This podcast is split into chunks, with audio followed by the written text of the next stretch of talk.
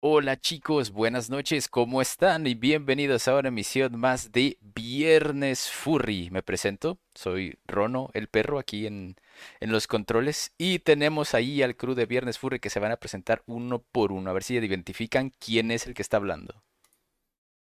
A ver si identifican de quién es esta bella voz. Ah, ya creo que sí. Sí, sí, alguna vez, una vez me reconocieron en la calle solo por mi voz, eso estuvo muy chistoso, pero bueno. Eh, hola, soy Paco. Sí, mira, ya están poniendo galletas Juan, dijo Paco. A ver, ¿quién más? ¿Quién sigue? ¿Quién sigue? Hola chicos, ¿cómo están? Ya es abril, ya estamos en el mes número 4 del año. El clima ya empieza a sentirse así calientito, como que dan ganas de ir a la playita, ya mero, sí. Y pues bueno, yo Todos están soy... diciendo targos, targos, targos. Ay, chicos, ¿cómo Ay, muchachos, Ah. ¿cómo ven al Targus? Hablando siempre tan, tan diferente a mí, Apolo. ¿Verdad que sí, chicos? Ja, ja, ja, ja. ¿No? ¿No? Locario dice ¿No? que es Coidel. Te hace, falta mencion- te hace falta mencionar algo de Liverpool. Ay, chicos, es que hoy... dice que Coy, Locario dice que. Coiden, Osvaldo dice que Coiden. Oh, shit. Hoy que hay venta nocturna con los mejores precios por el primero de abril. Pues Pues- tristemente Apolo no está. Así es. y decidimos Eh. hablar mal de él. No, no Hoy- es cierto. Hoy el podcast va a ser hablar del clima. Sí. Ay, cómo ven el clima. Ya hace calorcito, ¿verdad? Y de aquí ahora salimos por el pan. Sí, Ay, no. Por ¿Por aquí. qué? ¿Por qué? sí, ¿a qué hora sales? Yo no, no he comido pan. Eh, Mentiras, nosotros, tampoco. Yo sí. Bueno, alguien aquí hizo una recomendación. eh, es que no encuentro y se me pasó el nombre, si no lo, lo atribuiría. Dice como de, no hablen de Will Smith, ¿está bien? Vamos a hablar de Will Smith. No, no es cierto. no, la sí, verdad es que ni siquiera se me ocurría. Sí, Yo tampoco lo recordaba. Pero No- no gracias estaba en la lista de cosas por hablar. Sí. Ya enfadó el internet con eso, ¿no? En los Oscars en general. Creo que este, este año fue el año en el que más ignoré el tema de los Oscars. Como que no me importaban en absoluto. Nos importaron más los Raspberry Awards. Estos estuvieron divertidos. Raspberry Ajá, Son- sí, son, son los que siempre son un día después de los Oscar. son los que son a las como al revés, ¿no? Como a lo más malo. Sí, sí, exactamente. Es como lo, lo peor de la academia y lo premian. Lo premian entre comillas. Pero sí se llaman así, Raspberry. Ajá, sí. O Razzie, como para acordar. Los Razzie Ah. Awards. Es que los conocía como los Razzie, pero no sabía que era por Raspberry. Sí, de hecho el premio es un es una zarzamora, sí es un raspberry, sí es zarzamora, ¿verdad? Sí, creo que sí. Sí. Sí, una- el, el Raspberry Ar- Award es una zarzamora. Eh, muy pocas veces lo han entregado. eh, porque pues obviamente los que ganan no quieren ir a recogerlo. Mm, No, ni, siquiera se les pasa por la cabeza de ir al evento a recogerlo. ¿O no? Ya llegó alguien. Llegó Apolo después de todo. se- Nos escuchó hablar mal de él y le zombaron las orejas. Eh, Bueno, no dudo que ustedes hablaran mal de mí, entonces por eso ando aquí para corroborar esos chismes. No dudes, Apolo, si estábamos hablando mal de ti. Puedes Bueno, comprobarlo en el chat. es que, es que mira, ¿para qué, para qué te esperas a, a saber? Pero hoy decidimos iniciar saludando como si fuéramos tú. Por ser primero de abril. Qué malvados son, oigan, de verdad. las tienes que aplicar de regreso, así es que escoge a alguno de nosotros y imítanos. No, la verdad es que sería muy complicado imitarlos. Ah, ya, Apolo. En el Ah. próximo, en el próximo programa lo haré. Buenas noches, es un gusto saludarlos. Y sí, es primero, primero de abril. Y este mes, este mes es mes nacional. Así Caray. que recuérdenlo bien, es mes nacional durante todo el mes de abril. Todo el mes de abril vamos a estar de fiesta. No importa, de verdad, es mes nacional. ¿Qué? ¿Por qué? ¿Qué? ¿De Ya. qué me perdí? Este que Mosco le picó. Es porque ta- Ajá. este Apolo lo acaba de decir. Sí, ¿Sí? ¿Ah? exactamente. Es porque es Presidente Apolo de este mes es feriado. Muy bien, está bien. ¿Por qué. Apolo? porque el, Nacional. porque el día 18 es día feriado, es pago cuádruple, no es triple, es cuádruple, porque me quiero ver buena onda con la gente. 18 de Órale. abril. ya 18 lo investigarán luego. Pero bueno, me da mucho gusto que ya los chicos nos estén escuchando este, decir muchos disparates, así como eh, algunos otros eh, lo hacen, pero no caeremos en esos temas. Y, y llegué tarde por un muy buen motivo. ¿Nos vas a traer dulces para todos? Mejor, Ah, mejor. A ver, Mejor. chocolates. A ver, todavía ¿qué? ¿Qué? mucho mejor, porque estaba preparando un caldito de pollo. Ay, no, el- Apolo, por Dios. Con Pero, este Apolo, calor. con este clima. Ay, ¿cómo este- no, ¿cómo no lo pudimos prever? Porque es muy rico el caldito cuando está haciendo calor, se te quita el calor. y eso es mejor. O sea, eso es, eso es lo que nos. A ver, Realmente no se te quita el calor, solo te da más calor de lo que deberías, que cuando se te quita esa sensación, sientes que ya no hace tanto calor, pero realmente sigue siendo el mismo calor. ajá, es como cuando te está doliendo algo y te dicen, pues date una cachetada. Y entonces ya no te va a doler. Porque te está doliendo otra parte. No, no, no, yo no creo en, esa, en esos métodos científicos Ande, pues. no comprobados. Pues está bien. De, de- ¿Tu caldito es de pollo? Sí, como conseguí flor de calabaza, va a ser con flor de calabaza y champiñones. Mira, te la paso nada más porque le estás poniendo cosas que suenan ricas. Nada más quítale el pollo. No, Targus, porque si no, no, no Caldito tiene de sabor. pollo sin pollo. Sí, yo lo sé. Ah, mira, ya ves, mira, Almita, Almita me, em, este, me apoya, dice, los caldos calientes son para el verano. Ahí está, ¿qué más quieren? La recomendación de una mamá. Los caldos calientes son para el verano. No sé, es que también recomendaciones mamá podrían ser la emulsión de Scott, que justamente hoy en la tarde estamos hablando de ella. Ujú. ¿Tú sí estás de acuerdo con la emulsión de Scott, acaso? Ay.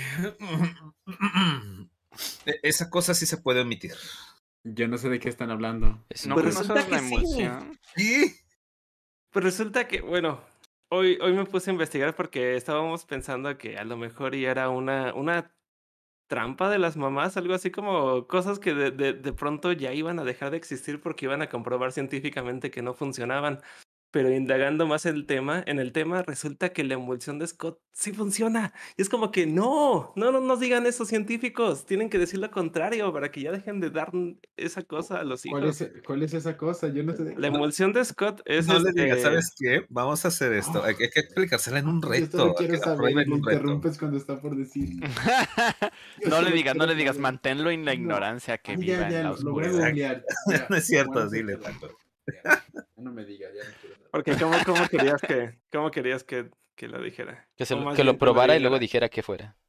No, pues Oh, sabes, oh, eso sería bien No. interesante. Creo que eso sería más grosero que darle el licorice, el black licorice candy. pero es que, ¿cómo vas a evitar que Coidera en este momento vaya y No. busque? No no lo, sé. no lo he buscado, no lo he buscado. En serio, ya me interesó su, su opinión. Tendría que ir a una farmacia, comprarlo, este, poner un poquito en un frasco, que no, no se ve el frasco porque pues el frasco dice que es, Exacto. Y decirle a... que va a ser como niño chiquito, como darle una cucharita y ahí viene el avioncito y... Pues podríamos intentarlo mañana. o pasado mañana en ¿Sabes? Crayonita. ¿Sabes qué sería asombroso? Que se lo des y que Coidel diga como de, no me parece tan mal.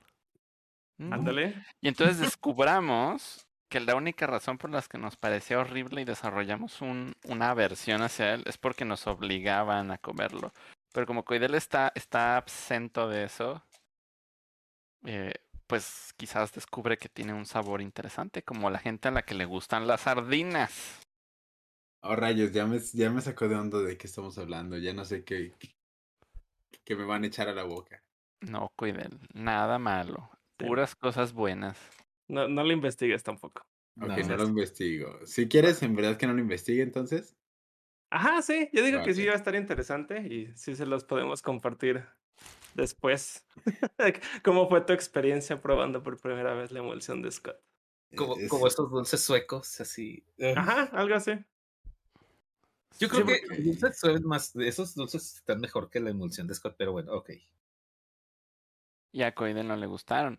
Pero pues es- mm, yo digo que puede ser un- una cuestión de sabor en particular, ¿no? Que quizás este sabor sí diga como de, wow, está chido, está, está, me abrió los ojos y aparte ayuda. Dijiste ayuda. ¿Vas a decir aquí ayuda o nos vamos a quedar ya en ascuas con, con el secreto?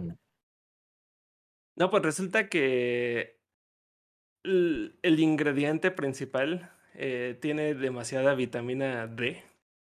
Y resulta que sí se ha investigado que justamente esa emulsión hace que se prevenga muchas enfermedades como, como el, el cáncer, el diabetes, em, el- enfermedades de los huesos. Entonces, resulta que eso ya le están diciendo así como investigaciones de hoy en día y por eso sigue existiendo. Yo pensaba que iba a ser como el jarabe milagroso de la señorita Pot, que eso lo dejaron de, eh, de hacer. No, no, no se llama así exactamente, pero sí era como, como un jarabe que antes le daban a los niños eh, para que se calmaran. Era como que para que se estuvieran quietos, pero salió de la venta por obvias razones, porque resulta que ese, ese jarabe milagroso tenía un poco de morfina y un poco de hoja de cocaína. Cuando Oh. a- aquellos ayeres que era legal todo eso. Y pues obviamente sí los calmaban a los niños, pero no, no, no por una forma muy sana. Era un tate quieto. Ajá, sí, era un tate quieto. Y pues se vendía muy bien porque pues funcionaba. Era como que, órale, y sí se calman los, los niños. Pero pues después lo prohibieron. Eh, pensé como que me pasó por la cabeza que a lo mejor eso también podría pasar con la emulsión de Scott, pero no, todo lo contrario. Pero es que supongo que no aplica porque desde un inicio no intenta hacer un producto milagroso, ¿no? O sea, como que es algo muy particular y ya. O sea, te lo venden como eso. Y los Sí. productos milagrosos son más como de, como, como dicen, como de cura la diarrea, cura la ceguera, cura la no sé qué. ¿Sabes qué es lo chistoso? Que cuando se creó la, la emulsión, sí la anunciaban, en- eh, porque se creó como en los mil, a finales de los 1800, y sí lo anunciaban como que era una, un jarabe milagroso que curaba toda enfermedad. Pero es que lo mismo decían de tantos medicamentos que vendían en aquellos, eh, en aquellos ayeres, este, que algunos incluían eh, mercurio, otros incluían cantidades de cocaína. Eh, estaba la Coca-Cola, que también eh, la anunciaban para, para exactamente lo mismo, por eso la vendían en las farmacias, porque se supone que era un producto milagroso que te curaba enfermedades. Eh, y pues así también apareció esta emulsión y parece que esa es de las que llegó para quedarse. Pero por ejemplo, no han llegado para quedarse, estamos hablando de cuando en los noventas vendían esas pastillas que eran como vitaminas para los niños de los picapiedra. Ujú. Las Eran- tal cual dulces, ¿verdad? Era pura azúcar eso. Por alguna razón ya no las venden. Sí. To- Todavía intentan vender así como que suplementos de gomitas, ¿no? Pero quién sabe si ahora sí ya traigan algo de fórmula. Se sabe. Pues quién sabe. Yo, yo Pues- la verdad que he visto tantos productos en, en las farmacias este, que dices, oh, ok. em, y te los quieren vender a fuerzas así de, no, joven, le hace falta esto. No, yo no venía por eso. Así me pasó una vez con un jabón. Pero bueno, yo creo que voy a comprar emulsión de Scott. Ahora que lo dices. Esto no es un comercial, por cierto. No, No. no, no, no, es un comercial. De hecho, eh, eh, al principio quería que fuera como un anticomercial, porque sí, mi intención de investigar sobre la emulsión de Scott era como para desmentir lo que nos hacían las mamás, Desacreditarlo. Ajá, desacreditarlo, pero fue todo lo contrario. Y dice Almita, no estoy cumpliendo bien mi rol de madre torturadora, aún no le doy emulsión a mi enano, ¿o no? Necesitas darle emulsión de Scott y mertiolate. ¡Ah! Oh, ¿Eh? no. Toma un mertiolatazo. Nunca más me vuelvo a caer, mamá, te lo prometo. Y ya. A ver, yo quisiera ahorita preguntarle a Almita si tiene ella algún truco milagroso que tal vez sepa que no funciona, pero como mamá decides creerlo nomás porque ya se vuelve costumbre o algo que nos quieras compartir. Sería interesante. Vamos a darle Sería tiempo para que nos para que nos Porque- responda.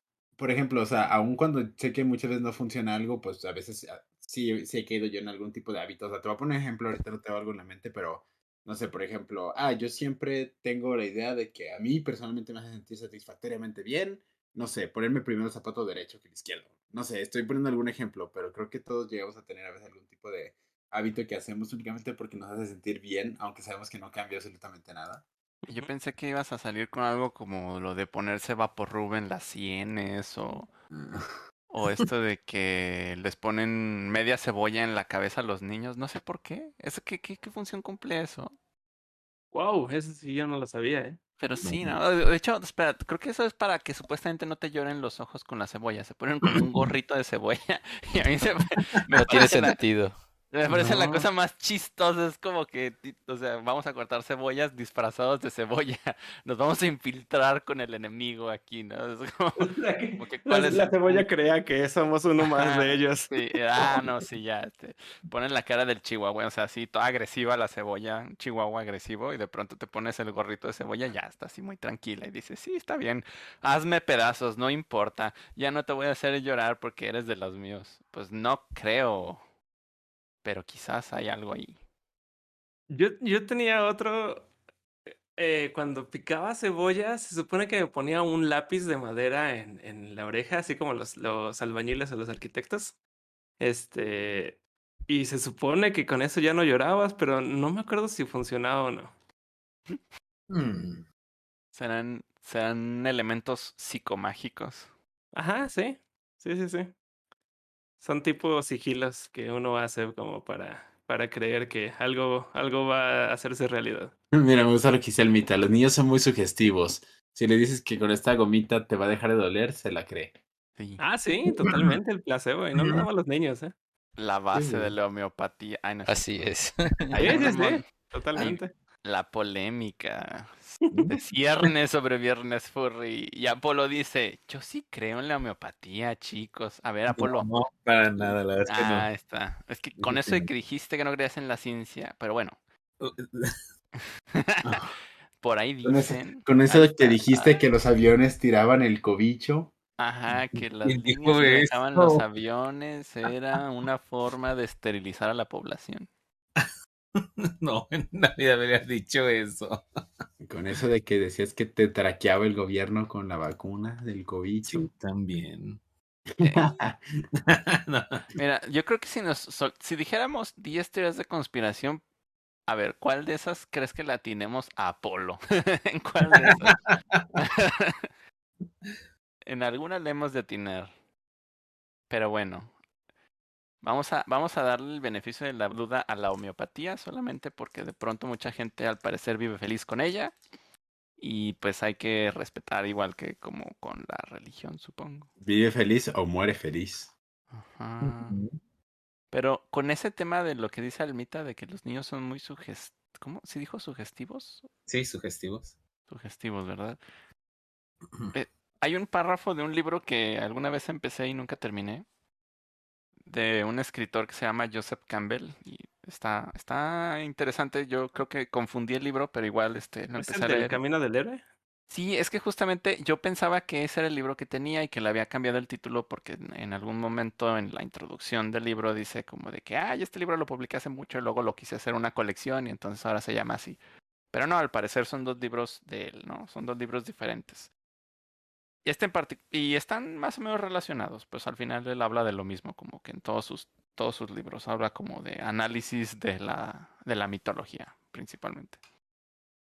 Pero respecto a eso y respecto a las cosas que la gente cree, él dice que cuando la gente cree las cosas, no es que se engañe a sí misma. O sea, no es que diga, ay, voy a suponer que esto es real, sino que lo creen realmente. O sea, y es, es algo que suena bien obvio, como muy redundante, pero tiene un impacto muy fuerte en, en el comportamiento de las personas. Él pone un ejemplo, no me acuerdo de quién era el ejemplo, no me acuerdo si era era un, era alguna persona famosa y yo creo que voy a pecar por no recordar, porque puede que haya sido este, el psicólogo famoso, ¿cómo se llama? Right?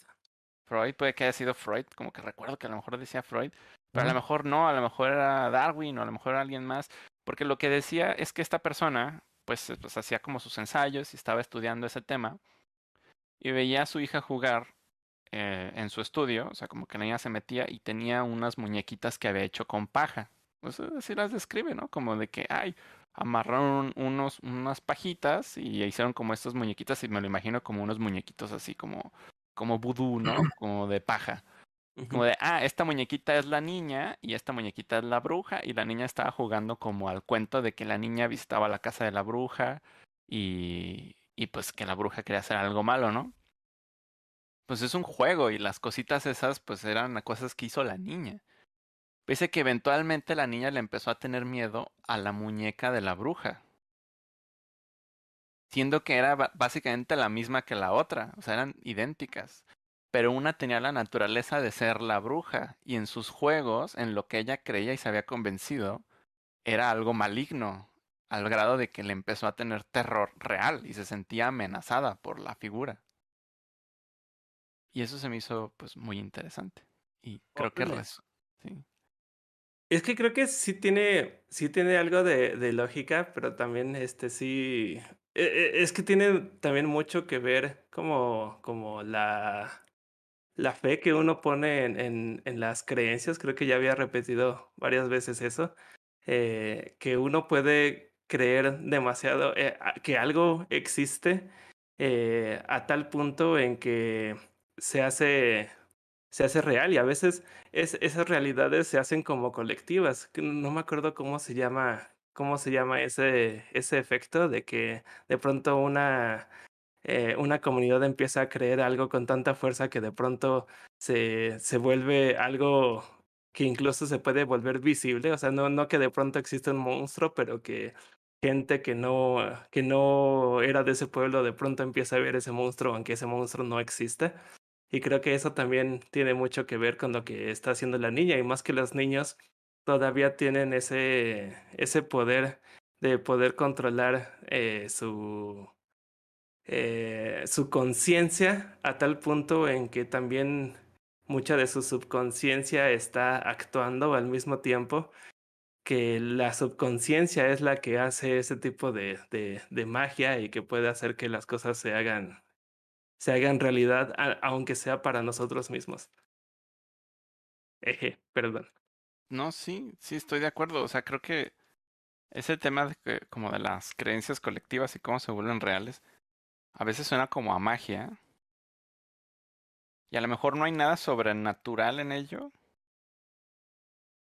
pero sí hay como elementos muy extraños en nuestra mente que hacen que, que lo manifestemos y a fin de cuentas terminan, pues realmente conocemos muy poco de, de cómo funcionamos.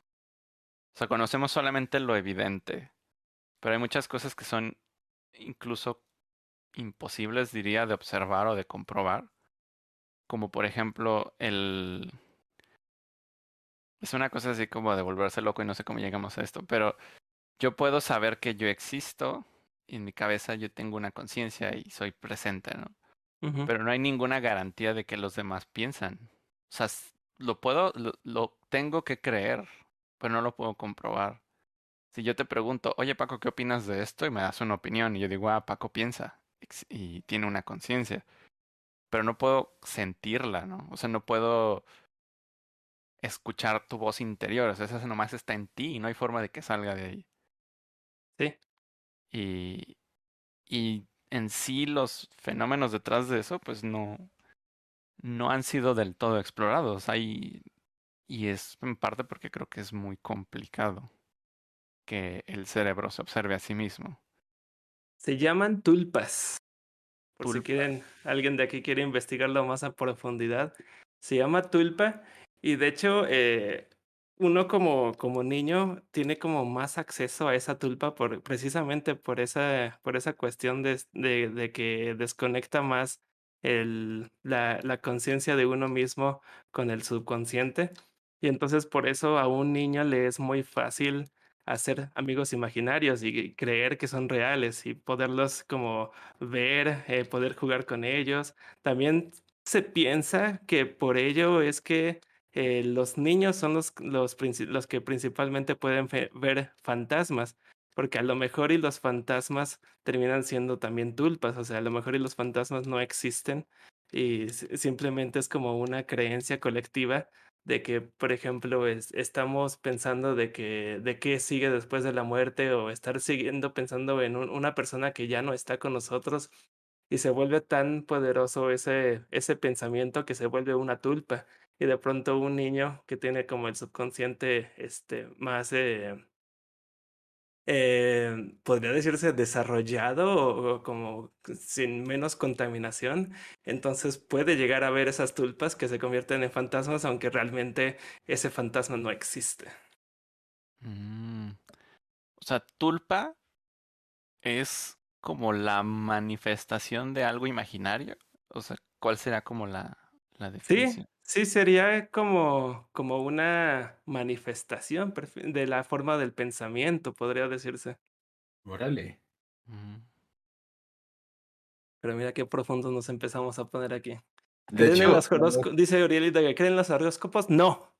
A ver, a ver. justamente iba a mencionar algo, porque, bueno, Talgo sí estaba en esa llamada y, la, y ya ves que estaba haciendo mi performance completamente en parodia de no mames, estás vibrando bien bajito, te hace falta irte a tu room para cambiar tus vibras. Digo, o sea, sé, sé, que es bien, sé que eso terminó siendo como un meme y la gente se burla mucho de eso.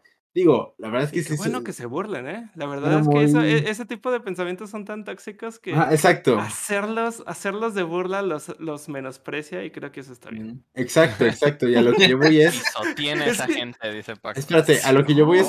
siento que siento que por más ridículos que sean, porque son ridiculísimos, al target demográfico que van dirigidos, creo que tienen una efectividad demasiado buena, porque para que mucha gente en verdad, auténticamente, o sea, y mucha gente, digo, perfilando el tipo de personas que lo creen, que siempre es como que el mismo tipo de, de chavos y chavas, híjole, como que tienen mucha efectividad porque, porque hay gente que en verdad, en mm. serio, va con eso, ¿eh? es, que es, que se aprovechan mucho de la necesidad de la gente y si de pronto alguien, alguien te dice que tiene las respuestas de exactamente lo que necesitas y nadie más te lo había dicho, este, pues te convence. Y más si de pronto te dicen algo y ves como un resultado inmediato que ellos, ellos trabajan para que ese resultado sea inmediato. De inmediato, exacto. sí, algo pues, obvio. Entonces te van a convencer y ya te van a enganchar ahí. Sí, ya ves que hablábamos que ese era el mismo tipo de personas que nos topamos en una de las conferencias virtuales que estaban con su secta ahí.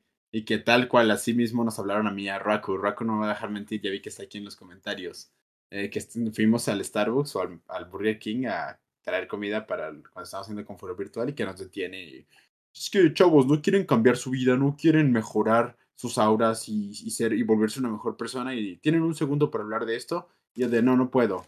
Este, ando trabajando mira, te aseguro que tu jefe te va a dar cinco minutitos. Y Raku, no, yo soy su jefe y no le doy cinco minutitos, vámonos. y nos fuimos. Sí. Y como... Bueno, ¿ibas a decir algo? No, no, Y ya me iba a poner otra vez de profundo. Yo también me iba a poner de profundo, si quieres profundiza tú primero. A ver. Ese tipo de pensamientos puede llegar a funcionar porque si tiene algo, algo que ver con eh, con lo que es el... Eh... Amor. Ajá, no, no, no. Lo, que manifiestas en el, en el subconsciente y en tus deseos hacia lo que puedes llegar a, a, invocar. Muy parecido a, no sé si se acuerdan que alguna vez existió algo muy famoso en los 2000 que se llamaba El Secreto. un libro, ¿no? Ajá, un libro y después se hizo como documental película. Ajá.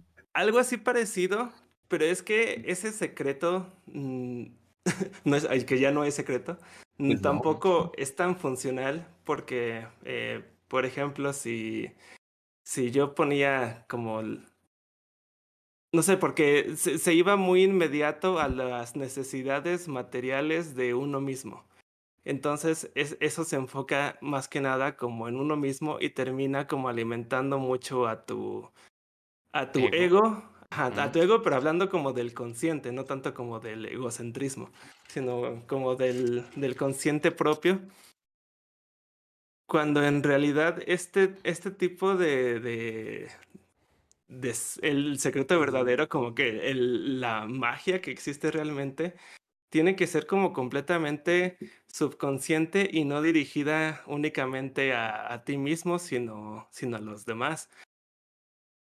Y entonces, eh, como lo diriges mucho hacia los demás, también como que te vas cambiando a ti mismo hasta llegar a ser una, una mejor persona eh, por este tipo de, este tipo de pensamientos, este tipo como de mantras inconscientes que hacemos eh, como del día a día, como para poder generar algo que nosotros deseamos o más bien también podemos darnos cuenta que lo que nosotros eh, deseamos conscientemente no es exactamente lo que necesitamos y se van como ajustando las cosas para llegar a, a lo que realmente queremos.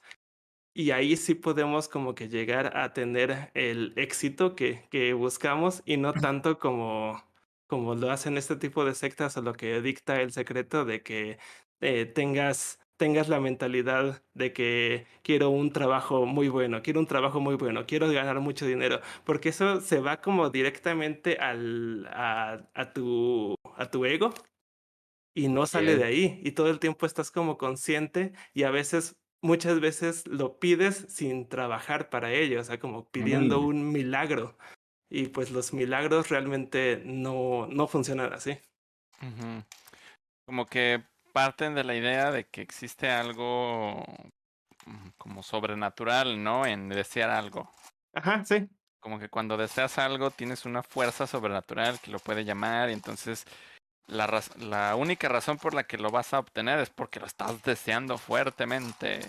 Y, y si los budistas escucharan eso, se irían, se, se arrancarían las vestiduras, ¿no? O algo así. Porque, pues, creo, o sea, no soy un experto en budismo, ni mucho menos. Es muy poco lo que, lo que sé. Medio he leído El Rey Mono y habla mucho del budismo. Y, y pues sí menciona que el deseo es, es como lo peor. O sea, desear algo te, te destruye. Y las personas más, más divinas en el mundo del budismo son las que carecen de deseos, pero aún ellas dicen pues tener ese problema. O sea, es algo con lo que luchas con, constantemente. No es como que puedas estar libre de, del deseo. del Entonces deseo se, viene el se- se temor. cancela, se cancela el viaje Suki a Tulum. Sí, ah, y otra vez están detectando que estoy armando Legos, chale. Bueno, Sí, sí. ya te cacharon Armando. sí, Legos. armando Legos. Es que no tengo que mover las fichas mientras, mientras hablo, porque entonces sí se filtra el sonido. Pero sí, se cancela el viaje a Tulum. Y el viajecito. Oh, pa. no, no, pues no, no más para echar el relajo. sí, para cargarnos de energía no, porque la energía que había ahí ya se la llevó Cristóbal Colón, gracias. ¿no? sí, cierto. Se llevó la fuente de energía extraterrestre. Que... Ay, no, no es cierto. La verdad es que quién sabe. Creo que cuando llegó, creo que cuando llegaron los conquistadores a América, esas ruinas ya eran ruinas, ¿no? O algo así. Eh, probablemente si existen es porque muy probablemente ya eran ruinas. Las que ya no existen es porque no eran ruinas aún y las convirtieron en iglesias. Es cierto. Sí. A ver, Empiezan a dudar de la existencia de Targus hasta donde recuerdan cuatro en Viernes Furry. Quizás es, sí, sí, soy una cuestión imaginaria. Existo solamente en ustedes, lo cual me regresa a otra cosa que iba a mencionar al respecto, pero no sin antes decirle a Coidel. Yo quiero seguir escuchando Legos, por favor, me parece muy relajante el ruido, por favor. De acuerdo, muchas gracias y lo pienso seguir haciendo. A mí no, no me molesta. tampoco. Sí, no me no, voy está a- chido. no me voy a detener. eh, Está, está bien. Aquí es- Adelante, es, parte adelante. de la terapia. Pero lo que iba a decir es que eso que hace Coidel de burlarse es bullying. No, no se crean. Eso que hace Coidel de burlarse de, de la ideología de. ¿Cómo la quieres llamar? A ver. Vibrando alto. Se llama la, la ideología white de vibrar alto. La ideología del vibrador. Una Es este. Eso que estás haciendo es una pastorela. pastorela. ¿Una pastorela, Targus? ¿Cómo crees? ¿De qué, qué intentas decir con esa cosa? Pues sí, lo que pasa es que las pastorelas se inventaron para evangelizar a las personas. ¿Y cómo las evangelizabas? Pues las Ah. volvías, volvías algo que es peligroso o una mala costumbre, la volvías cómica. Entonces, lo que tú estás haciendo es, es este, volver al diablo un bufón para que la gente lo, lo tome a broma, como, ah, qué chistosa es esta gente, no, pues sí, no les puedes creer, no les puedes dar crédito. La siguiente vez que alguien se pare enfrente de ellos y les hable de esa forma, lo van a estar empoderados para no confundirse con el mensaje que ellos tratan de confundir, ¿no? O sea, detrás de ellos van a decir, bueno, si a mí me dicen no les hagas caso y yo veo que están haciendo las cosas bien, a lo mejor y sí me la creo que, que los que están equivocados son los que me dicen que no les haga caso. Oh, Pero, pero si me están diciendo una broma, entonces yo ya tengo claro que esto que me está diciendo es muy chistoso y es ridículo. Y no le puedo creer ahora. Entonces, entonces, antes, ajá, antes la gente, pues, ¿qué, ¿qué vicios tenía, no? Pues borrachos. ¿Y cuántos borrachos hay en la pastorela? Pues un montón, ¿no? O sea, está el, el perezoso, el borracho, el... ¿Qué más hay? El corajudo. ah, y de esa forma como que desprestigiaban, o, o bueno, volvían, o sea, normalizaban el desprestigiar la opinión. No. O sea, como no se Normalizar, no. Lo volvían no. chistoso. Volvían chistoso algo que es un problema. Y Ajá. obviamente no era para que la gente dijera, qué padre está ser así. Yo quiero ser así de gracioso en mi vida. Lo que intentan es demostrar de manera clara lo que es un problema y, y hacer que el diablo sea chistoso. Sí, esa es, esa es la palabra. Entonces, que es como, como un proceso, como de caricaturizar al diablo. Porque ya que- caricaturizar el diablo. ya que estamos hablando de cosas de terror, pues podemos hablar del diablo, ¿no? Y ya cuando lo ha- cuando mencionas al diablo se te aparece. Sí. Ese es el momento en el que todos los primos gritaban. Vale. Ento- Pero entonces, ¿tú crees que el, hacer burla entonces evita que personas se vayan a tomar en serio esto? Sí, creo que parte de la Ah. bufonería es esa, ese es el objetivo. Como los bufones del rey buscaban que los problemas se volvieran... Pues era una forma de comunicación, no sé. Ya, no sé, yo disfruto y- mucho echarle burla a eso. Y creo que es algo muy natural, ¿no? Si algo te está disgustando y quieres cambiar la, eh, cambiar la perspectiva de otro alguien, creo que lo más natural que tenemos como seres humanos es burlarnos de ello, mofarnos de ello. Porque, por ejemplo, me acuerdo, eh, si algún, si algo a nosotros nos gustaba mucho y al primo que era mayor que nosotros no, eh, le gustaba mucho hacer burla de lo que de lo que él quería cambiar de nosotros como para que nosotros eh, pensemos ok eso que nos está gustando no está bien Sí. Es verdad. Bueno, Y pues yo realmente no estoy tratando de cambiarlo porque no me junto con ningún circulito que tenga esa mentalidad, afortunadamente. Pero me gusta que en mi mismo círculo, que afortunadamente nadie es así, queda muy bien como una burla. Porque Pues por eso te burlas, si no, no te burlarías. si no, ya Sí, se hubieran agarrado a palazos. sí. Si no, ya, ya me hubieran excluido del viaje Suki. Estás vibrando muy bajo en el piso. ta, ta, ta, sí. Estaré vibrando bajísimo. piso coyote. Pues sí, y además es tan eficiente el volver algo chistoso para comunicarlo y distribuirlo y perpetuarlo. Y eventualmente, pues saber, o sea, es como transmitir un mensaje. O sea, los memes, la mayoría de las veces, son chistosos. Y si no lo fueran, creo que no serían memes. No, o sea, interpretamos la palabra meme como chiste, pero en realidad no es. Ya hemos hablado que meme no es un chiste. Meme es algo que se contagia.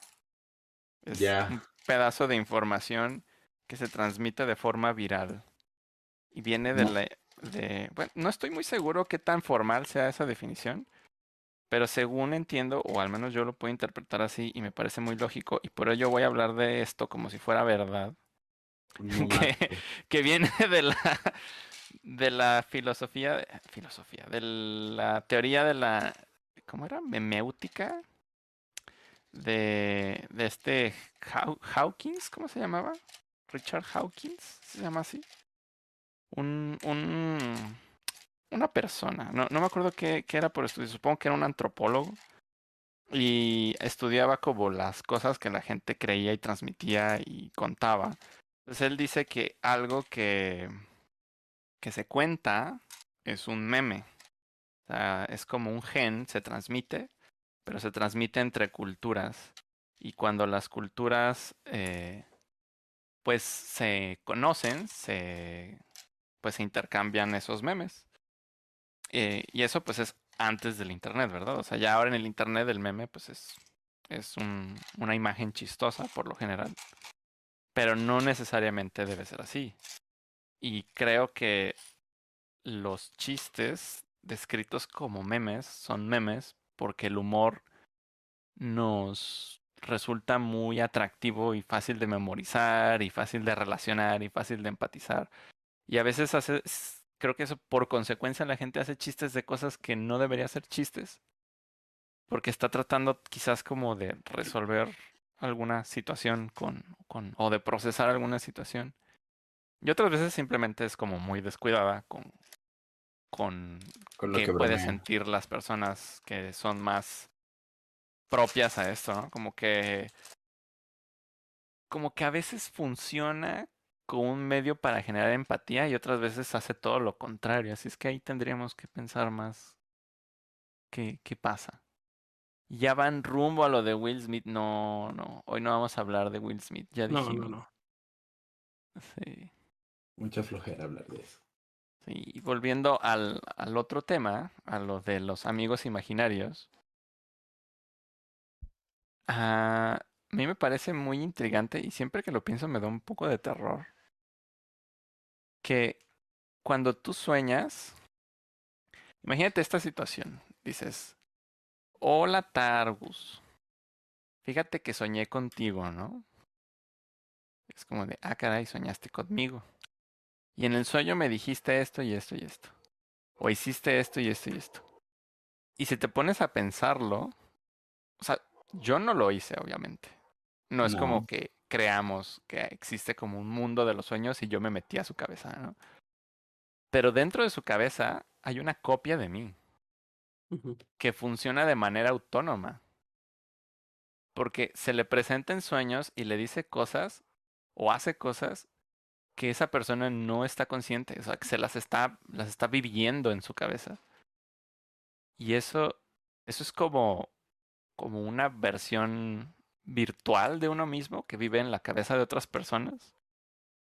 Es muy curioso cómo, cómo la mente puede generar personalidades ajenas a la propia y que son autónomas y que viven ahí y se nos pueden presentar en sueños o de pronto pensamos en ellas y decimos, yo creo que si le digo esto a esta persona me va, me va a responder de esta manera, ¿no? Y eso es como un mecanismo de supervivencia. Sí, basado en, en analizar lo que conoces y comprendes de cómo actúa una persona. Y, Pero es- Tú tienes tu propia personalidad y tú estás muy seguro de quién eres tú, ajá. pero en tu cabeza viven otras personas sí, que no pues, siempre toman el control. Sí, porque muchas veces en los mismos sueños nosotros no tenemos el control de lo que está pasando y dependemos de las decisiones de las otras personas, como de, la proyección de las otras personas que al fin de cuentas se supondría que somos nosotros mismos, pero a veces terminan siendo como muy, este, eh, sorpresivas, ¿no? O sea, como espontáneas. O sea, algo que nosotros no nos esperábamos que fueran a hacer o que nos fueran a decir. Mm, Sí, sí, o sea, pueden llegar a decir cosas o cosas que ni sabíamos, ¿no? Sí. Como de, ah, esto no, no, no es como que lo inventemos, seguramente lo escuchamos por ahí, pero no estábamos conscientes de que sabíamos eso, o no lo teníamos presente en ese momento. Y de pronto como que, ay, me lo reveló un sueño, y ese sueño eras tú. O no sé si les ha tocado que sueñan que no son ustedes, o sea, que suenan, sueñan que son otra persona, como otra persona creada en ese momento para ese sueño. Sí. Sí, se- Mm. supongo que ese tipo de cosas que son cosas que nosotros no sabe, que creemos no saber y que de pronto nos llegan, eh, por ejemplo, en un sueño, en la respuesta de alguien más. Ujú. Ese tipo como de epifanías, creo que también se pueden llegar a, a presentar eh, como por medio de la repetición de las acciones. Como por ejemplo, eh, si de pronto estamos como, como poco concentrados, como por ejemplo en una, en una medi- meditación, bueno, la meditación no es algo muy común.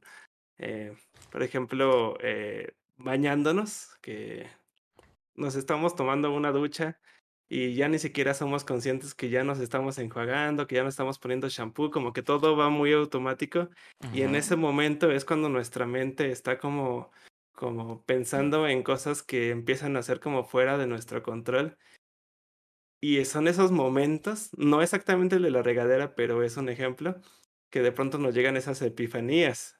Y entonces, como que esos mensajes que de pronto, ah, se me ocurre hacer esto, como que de pronto llegamos a ser más creativos de lo que nosotros nos imaginamos y, llega- y se nos ocurre algo que no se nos había ocurrido antes. Y siento que eso mismo pasa en los sueños, porque es, un momento en que nosotros en nuestra conciencia ya no, ya no la tenemos en control y entonces ahora el control lo tiene el subconsciente y entonces pueden llegar a, a ocurrir ese tipo de, de mensajes que a nosotros no se nos habían ocurrido conscientemente pero nuestro subconsciente nos los avienta, nos los avienta y, y pues por eso luego eh, es, es como muy importante acordarse un poquito de sus sueños o tener como una libreta a un lado de, de tu cama Sí. para... Porque eh, ese, luego son tan absurdos los sueños que no tienen sentido, pero que en ese momento tu subconsciente les toma sentido que se vuelve bien interesante apuntarlo, porque que luego más adelante en el día, cuando ya eres consciente de lo que estás viviendo y vuelves a leer tu pensamiento, es algo que no tiene sentido, eh, es algo ridículo, pero que de pronto lo puedes como, como interpretar ahora sí en tu estado consciente en algo que puede tener lógica y que antes no se te había ocurrido. Sí. Y Ah, habla. yo voy a decir que, yo voy a decir que de un sueño que me acuerdo muchísimo y estaba muy niño, pero recuerdo que, o sea, tenía totalmente la lógica el punto en el que, o sea, me desperté aún buscando un dulce que me habían regalado en un sueño y hasta moví las almohadas porque yo juraba que ahí tenía el dulce en la mano, pero pues, eh, este, pues, no lo tenía. Y Cuida el quién se comió mi chocolate. Así que. Pues algo que decías tú de, de que es cua- cuando estamos como haciendo algo inconsciente. Cuando, o sea, el cuerpo entrena, ¿no? O sea, el cuerpo entrena cosas. Em, Hay procesos que son nuevos y, y estamos muy conscientes, muy presentes en eso, ¿no? Como de no entiendo qué estoy haciendo, no entiendo qué voy a hacer. Como cuando Cuando- aprendes a manejar, ¿no? Ajá, lo voy a aprender, ¿no? Entonces estás, la primera vez que agarras el volante, lo agarras a 20 uñas, dice mi madre. Y, y tú, pues dices, ¿cómo es posible que voy a hacer esto? ¿Cómo es posible que voy a entrar a toda velocidad a esa avenida donde hay coches circulando? Si apenas puedo ver el borde de la calle cuando voy a dar vuelta, ¿no? O sea, como que sientes que hay demasiadas cosas pasando al mismo tiempo y no tienes esa capacidad. Pero eventualmente hay cosas que empiezan a entrenarse a funcionar solas y hasta cuando no te das cuenta, de pronto ya estás eh, manejando y pensando en cosas que nada que ver y platicando y todo, es como de, ah, eh, o sea, el coche se mueve solo, o sea, yo se supone que lo estoy manejando, pero mi cerebro ya hizo sus canales para para manejar, para controlar esta cosa y ahora es como una extensión de mi cuerpo, incluso puedo percibir de qué tamaño soy, ¿no? O sea, ahora soy más grande y circulo por la calle. Y ese, esa habilidad como de Adaptabilidad. adaptarse a algo más grande que tú, controlarlo, me parece me parece bien misteriosa y bien extraña, pero a la vez me parece muy lógica. Porque el cerebro es como una cosa que está en nuestro cuerpo y lo controla. Y si nuestro cuerpo se altera, el cerebro va a buscar la manera de, de operarlo bien. Fíjate que Eh, hay un término muy similar con, con deportes como patines de hielo, patines, patineta y todo deportes, bicicleta, scooter, lo que sea. ah, es una alternativa a caminar, ¿no? Por ejemplo, ahorita que está muy de moda esos eh, de balance, que son como los, se me fue el nombre, de que te paras en ellos y te haces para adelante y avanzan y te haces para atrás y frenan. Mm, Este, ujú. eh, los que son estos eléctricos. Y hay un término que se utiliza mucho cuando estás aprendiendo y es, es eh, y es este dejar de pensar que lo estás haciendo, o sea, como, como hacer hacerlo natural como lo harías al caminar. Y es, es ahí cuando sabes que dominaste la patineta, los patines o cualquiera de ese tipo de cosas, porque al final de cuentas tu cerebro eh, camina ya sin pensar en las acciones que estás haciendo para caminar. Tu, tu mente es desplazarte. Y cuando ya sabes dominar uno de esos como métodos de desplazamiento únicamente como una alternativa más para desplazarte es cuando ya sabes que ni siquiera estás coordinando las piernas, coordinando los frenos, ya, ya todo se vuelve como, como aprender a, desplazarte, no tanto a caminar, como una alternativa nada más a caminar. Y de hecho por eso, por ejemplo, en ese tipo de, de deportes, puede aplicar en, en, cualquier deporte, pero pongamos, si pongamos de ejemplo la, la patineta. Eh, que sí, al principio estás aprendiendo a, a, usar patineta y estás como muy consciente de lo que estás haciendo de cada uno de tus movimientos porque no te quieres caer. Pero una vez que la dominas y que puedes ir incluso usarla como, como, como si andaras en bicicleta, ¿no? De, de que, ah, voy de punto A a punto B, me llevo mi patineta. O a veces lo... Más bien, me, me hubiera gustado decir el ejemplo. Cuando quieres salir a andar en patineta solo para relajarte Ándale. ¿Por qué, dices que es para relajarte? Por ejemplo, a mí me gusta, a mí me ha gustado mucho irme a caminar en las noches para relajarme, no, no para llegar a ningún lado, solo para relajarme. Porque entiendes que es algo que ya dominas y entonces tu mente se puede ir a otros lados como que le das un descanso a tu mente. Le das un descanso a tu mente porque no estás viendo ninguna pantalla, no estás viendo la televisión, no estás escuchando música. Eh, estás haciendo algo que ya dominas, que ya sabes perfectamente cómo va a funcionar. Y entonces dejas descansar a tu mente. Y en ese momento tu mente eh, puede empezar a pensar en, eh, en, muchas cosas hasta llegar a unos puntos como muy como muy creativos y a veces son esos puntos en que te pueden llegar a dar esa, ese tipo de, de epifanías. Idea, sí, definitivamente algo que yo disfruto muchísimo de los patines es precisamente eso, que ya cuando los utilizo, hasta, o sea, se sienten tan naturales como, como casi casi caminar. Los patines de ruedas de, línea se sienten tan naturales al punto de casi casi como caminar, que incluso hacer otras actividades con patines como escuchar música te hace diferente la actividad porque no vas caminando y bailando, porque pues caminar como que, bueno, sí podrías hacerlo, ¿por qué no, verdad?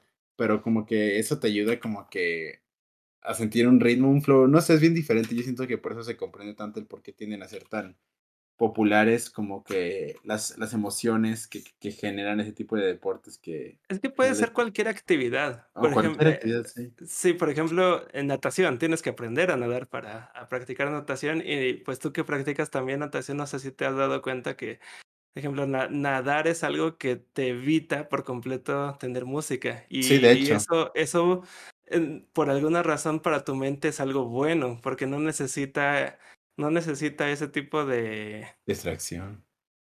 Ajá, no, no es aburrido, no es aburrido hacerlo.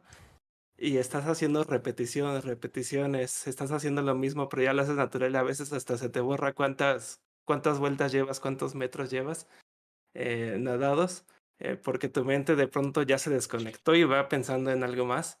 Pero también ese tipo de cosas pueden ocurrir, por ejemplo, en conciertos o en por ejemplo, eh, los que han ido a convenciones furry ocurre ah, mucho en, en los momentos del rave. Ajá, oh, exactamente. sí. Que de pronto es tanta la adrenalina. Ahí es como lo contrario, no te tienes que relajar, es como acelerar a tu mente, pero de un punto tan exagerado que de pronto llega también a ese estado de inconsciencia en que ya solo estás bailando con la música, disfrutando del momento, disfrutando del... No sé, estás realmente viviendo el momento que se te olvida que estás bailando y también tu cuerpo se olvida de que puedes llegar a cansarte. Sí, son, son como esos momentos de pensamientos en blanco, realmente no existe algún pensamiento en tu, en tu mente. Sí, es exactamente lo que busca la meditación, y por eso son ese tipo de actividades que son muy adictivas porque puedes llegar a ese punto de la meditación sin tener que meditar, porque la verdad es que meditar es eh, pesado y aburrido. Mm. Esto, esto me, o sea, es un hilo de lo que a lo que quiere llegar, pero está padre porque conectó con un recuerdo. Abres hilo. Habría hilo en mi cabeza. Cuando yo era más Mm. joven, cuando yo era joven y es- estaba en la secundaria, creo que estaba en la secundaria o probablemente estaba en la prepa y estoy yendo muy atrás en el tiempo. Pero bueno, el punto es que estaba obsesionado con la repetición. Entonces me enfrascaba como en labores que fueran repetitivas, como por ejemplo hacer figuritas de hilo, ¿no? Y que tenía que darle vueltas, vueltas, vueltas, vueltas, vueltas, vueltas. Y me gustaba la repetición porque me hacía entrar en ese estado. Dale. Tiempo después leí en un libro como medio místico, medio analista, eh, que la repetición era para los alquimistas la clave para llegar a la, a la piedra filosofal, ¿no? Así como una cosa así muy fantástica. Y si les quieres creer como por el lado fantástico, pues puedes pensar que, ah, eso es una cosa así como que tienes que repetir no sé qué, y si sigues las indicaciones de la tabla esmeralda que dicen que como arriba es abajo, pues bueno, puedes, puedes darle por ahí, pero también puedes darte cuenta de que quizás lo que querían decir es que si quieres conectarte con lo que está en tu cabeza, que no eres tú, tú eres un engaño de ti mismo.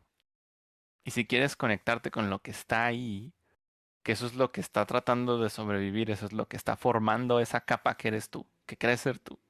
Pero detrás de eso hay algo que está en este mundo y está tratando de sobrevivir y tiene estrategias y tiene cosas. Y generalmente es al que le alteran las cosas, ¿no? Generalmente es al que le atacan las emociones negativas o al que le excitan las emociones positivas. Y si quieres conectarte con ese y no tratar como de sobredigerir la, la realidad, pues entonces quizás tienes que hacer esas cosas, como entrar en métodos de repetición, concentrarte, buscar ese punto. Siento que es un método de supervivencia, o sea, como mencionaban hace rato alguien en los comentarios, decía "Es que soñamos o que imaginamos cosas como, como una herramienta, sí, sí creo yo, creo que la razón por la que soñamos es esa, y por eso creo que también los animales sueñan. Sí. Y creo que eso es bastante evidencia, o sea, muchos animales sueñan, no todos, pero al menos tenemos claro que algunos lo hacen y los podemos ver o podemos observar mientras sueñan. Pero para mí eso es suficiente evidencia, para mí, no científico, no tengo ninguna responsabilidad científica ante esta conclusión, pero para mí eso es suficiente evidencia de que los animales tienen un mecanismo de conciencia similar al nuestro. Y para los humanos es muy fácil descartar a los animales como seres pensantes o conscientes simplemente porque no nos dicen, hola, mi nombre es Furano de tal y, y yo pienso que, o sea, ah, entonces no son inteligentes. Pero quizás tienen una percepción de sí mismos también. Y, y hay algo en su cabeza que forma esa percepción, así como forma la percepción de otros y lo simula para averiguar qué pudieran querer, qué pudieran hacer, cómo pudieran atacar, cómo pudieras defenderte. Como Y- podías incluso jugar y atrapar un frisbee, que muchos perros así sueñan que están corriendo. o sea, e- eso que llamamos imaginación, planeación, figuración, en realidad son la misma cosa. O sea, es ese mecanismo que forma o reinterpreta la realidad en la cabeza y a la vez nos hace, altera la forma en la que observamos todo, porque ya cuando nos hace creernos que somos un individuo, la realidad toma una forma completamente distinta. Y si no tenemos esa percepción de nosotros mismos, eh, ¿cómo seríamos? O sea, ¿cómo eran las personas antes de que nos pusiéramos nombres? ¿O los perros se ponen nombres? ¿Tienen un nombre para sí mismos? Esos son como... Creo que en algún punto en la prehistoria o sea, empezamos a darnos un nombre a nosotros mismos, empezamos como a formar esta identidad. Pero antes de eso, quizás vivíamos como más eh, primitivos, pues obvio. Pero estas técnicas como pues modernas de sobrevivir quizás parten de ahí, de, de tener como desarrollar eso de, ah, ¿quién soy yo? ¿No? O sea, ¿qué es esto que pienso? ¿Qué son estas cosas? Y... Creo que- Creo que también por eso el problema, el problema del, del de separar el consciente y el subconsciente es precisamente el lenguaje. Porque el lenguaje no es algo natural. Nosotros tenemos habla, nosotros producimos sonidos y de pronto esos sonidos los empezamos a convertir en lenguaje, pero tenemos que aprenderlo. Si nadie nos los enseñara cuando nacemos, no sabríamos hablar español, no sabríamos hablar inglés, no sabríamos ningún idioma. En- entonces, este, nuestra, nuestra conciencia, porque muchas veces nuestra conciencia se va hacia las, hacia las palabras, que por ejemplo, un, un perro es un perro y no des- y, y si no sabemos, este, por ejemplo, no sé cómo se diga perro en japonés, pero si yo le escucho la palabra eh, perro en japonés, probablemente eso no me, no me transmita eh, a mi imaginación un perro. Y Pero- Ujú. Pero en cambio, este sí. Pero en cambio, el poder pensar en un perro, pero quitarle la palabra perro, eso, eso sí podría ser como un lenguaje universal, porque todos entenderían que eso es un perro, si es que nos pudiéramos como comunicar con nuestro subconsciente, ¿no? Como un wow wow. Ajá, sé como Wow, wow. Que de hecho muchos idiomas tienen esa similitud. O sea, dices tú, ah, bueno, un wow wow, yo lo, yo lo interpreto como un perro. Y de pronto la palabra perro suena como algo que parece el wow wow. En este caso no aplica, ¿no? Pero creo que en el caso del japonés, el nombre, la palabra que usan para perro, creo que sí, sí es parecida o similar a la palabra que usan como para ladrido. Como que porque es, es el sonido, o sea, es como una, es la interpretación que tienen ellos de ese sonido. Y no sé si lo estoy diciendo mal, eh, por ahí, si por ahí está Shive me, me corrige. Ah, no, sí, mira, sí escribió one one, que creo que eso es perro. Vaya. justamente la otra vez me dijo. Y, y este, y pues creo que eso pasa con, o sea, el, lengua- el lenguaje puede ser, alguna vez leí eso en un libro sobre literatura, menciona que, que las palabras pueden tener una naturaleza inspirada en sonidos, como cuando dices trueno. O sea, trueno, truena, hace ese, hace ese ruido en, en, en la boca. Suena Así- poderosa la palabra trueno. Ajá, tiene una relación con a lo que hace referencia. En cambio dices manzana. Manzana no. Pero ¿qué es una manzana? Bueno, una manzana es una fruta, es dulce, tiene colores. O sea, el concepto es un poquito más complejo. Y no hay una palabra que te pueda expresar con el sonido esas cosas, no las puede evocar. En cambio, el concepto del trueno es muy sencillo. Es un sonido muy fuerte que suena en el, en, en el aire, ¿no? Sí. Y probablemente es más primitivo para los seres humanos. O sea, es- tuvieron más. Es más probable que un montón de seres humanos primitivos tuvieran que enfrentarse a los truenos que a las manzanas. Y, y forman palabras que son más eh, fonéticas. Por, a- aquí dice Raku onomatopeya. Sí, esa es, esa es la, la, la palabra, son onomatopéyicas, porque se relacionan con cosas más naturales, más inmediatas, más simples de alguna forma. Y ya las que son súper, súper abstractas ya son cosas como que ni siquiera... Sí, o, o que ni siquiera deja tu computadora. O sea, conceptos muy como decir oligarquía. Ay, Dios, eso no, no me dice nada, ¿no? Si no entiendo-. Ajá, si no entiendo de qué se trata de plano, no sé, no, no voy a entender esa palabra, no significa nada, es lenguaje inservible. O sea, tengo que saber de qué se trata. Pero bueno, llegamos a todo esto para decir que, que, que, que cuando no tienes lenguaje, tu conciencia puede ser una cosa totalmente distinta, ¿no?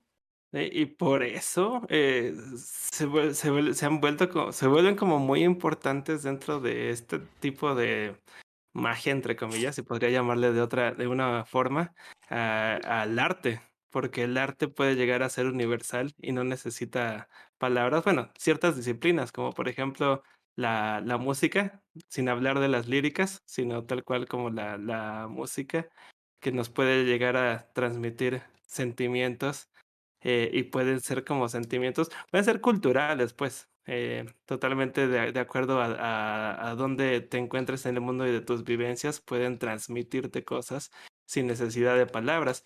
Y igual los, los dibujos, los dibujos suelen ser algo como bastante mágico que cuando los ves te causa como una, una emoción eh, subconsciente que no necesitó de, de palabras.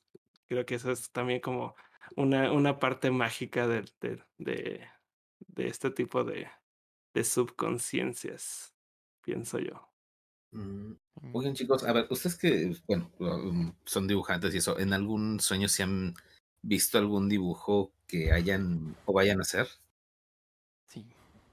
Sí, ¿sabes qué me ha pasado y es muy chistoso? Eh, me ha pasado, me han pasado con algunos eh, amigos, eh, o sea, pensando otra vez en el ejemplo de que alguien soñó con Targus, que Targus le dijo tal cosa, ¿no? A mí me ha pasado algo así, que por ejemplo, eh, yo sueño, por ejemplo, a Coidel. O sea, sueño con Coidel y Coidel hizo un dibujo poca madre. estaba chingoncísimo ese dibujo y dije, no manches, este dibujo se pasó de lanza. Y luego despierto y pienso, ay, ojalá yo hubiera dibujado eso, pero fue de Coidel. Y un momento, o sea, es mi dibujo. me lo voy a robar. Ajá, y, y, a veces sí me siento como ladrón, pues es como que, híjole, este dibujo, este dibujo en mi sueño era de Coidel, pero ahora lo estoy haciendo yo. Ese ejemplo, es un ejemplo sí te ha pasado. ¿eh? Ah, ya. No, es un Porque sí te pasó con Anju. Me pasó creo. con Anju, sí. Me pasó con sí. Anju, pero Sí, no, no, de hecho, algo que mencionabas hace rato que me pareció bien interesante, digo, porque contigo me ha pasado que ya hay veces, muchas veces que llego yo de natación y te digo, Paco, necesito hablarte de algo que pensé durante mi tiempo nadando, porque precisamente tienes razón, eso activa mucho mis pensamientos y yo me ha pasado más de dos veces o tres que llego a platicarte algo que pensé mientras estaba nadando. ¿Y qué era? Ah.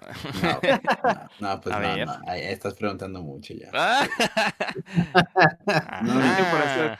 importante como hacer ese tipo de actividades, eh, como dejarlas a tus pensamientos. Por ejemplo, el, el, lo de la manejada ahí no, porque hay tráfico y si tienes que distraerte de algún modo, si ponte musiquita. Por ejemplo, este, cuando te, cuando te bañes, cuando salgas a caminar, cuando no sé, cuando hagas ese tipo de actividades que te requieren de una repetición de algo que ya conoces, eh, intenta ir sin música, intenta irte a dormir sin tener que estar viendo videos antes de, de la cama, porque eso como que activa demasiado a tu, a tu subconsciente y empieza a, a darte este tipo de epifanías creativas. Sí, es que todo lo, lo, que existe, así como estímulos, o sea, los estímulos son ruido. Ándale, sí. Uh -huh. Entonces, cuando eliminas ciertos estímulos, empiezas a entrar como en ese estado, se puedes empezar a resolver problemas. Hay cosas que nos que hacen ruido dentro de nosotros y luego está el ruido exterior y los sentidos del cuerpo le dan preferencia al ruido exterior. No, pues si estás... Ah, perdón, perdón. No, no, sí, interrúmpeme, sí. dale. No, ah, no, te... no, pensé que iba a No, sí, Coidel, dime, quiero saber qué ibas a decir. No, pero primero termina. ¿Y si vivimos qué? Que vivimos pegados al ruido exterior y a veces eso no nos permite saber qué necesitamos. Es que toda esta semana yo juego un jueguito llamado Planta vs Zombies. Oh, no. Ajá. Y, y el, bueno, Planta vs Zombies Héroes. Y esta semana es como que la última semana donde puedes subir de nivel. Y he estado jugando eso antes de irme a dormir. Con razón me duermo tan emperrado porque solo pierdo. No, cuide. Pero se acaba el tiempo. Y es el único momento en el que puedo. Bueno, no es el único momento, pero es donde, donde como que me doy una pausa para jugar eso y digo, no. No es, o sea, no está mal como que irte a acostar y ponerte a revisar en internet, ver algunos videos, pero eh, o ponerte a jugar algún jueguito. Yo a veces juego el Sasquatch. Lemmings. Ah, Sasquatch, es cierto. Sí, ahorita sí, ya dejé los Lemmings, ahorita estoy jugando Sasquatch en el celular. Eh, cuando estoy acostado es como que, bueno, ya acabé mi día, me voy a acostar, me pongo a jugar Sasquatch. Pero eh, lo, lo, que sí procuro es eh, no ponerme a jugar hasta que me dé sueño. O sea, que esa ah. no, sea, no sea la razón de... O sea, ¿De empezar a jugar. Ajá, de agotarte. ajá, de agotarme, de agotarme hasta que me dé sueño. Por, eso tampoco me, nunca me ha gustado ver este televisión, así como que ah, la televisión y, y que me duerma. Este, porque como que te, te privas de, de, ese, de ese tipo de pensamientos nocturnos que tienes en la almohada. Por eso es muy común decir de que, ah, lo voy a consultar con la almohada, porque sí es cierto, o sea, sí consultas muchas cosas en la almohada.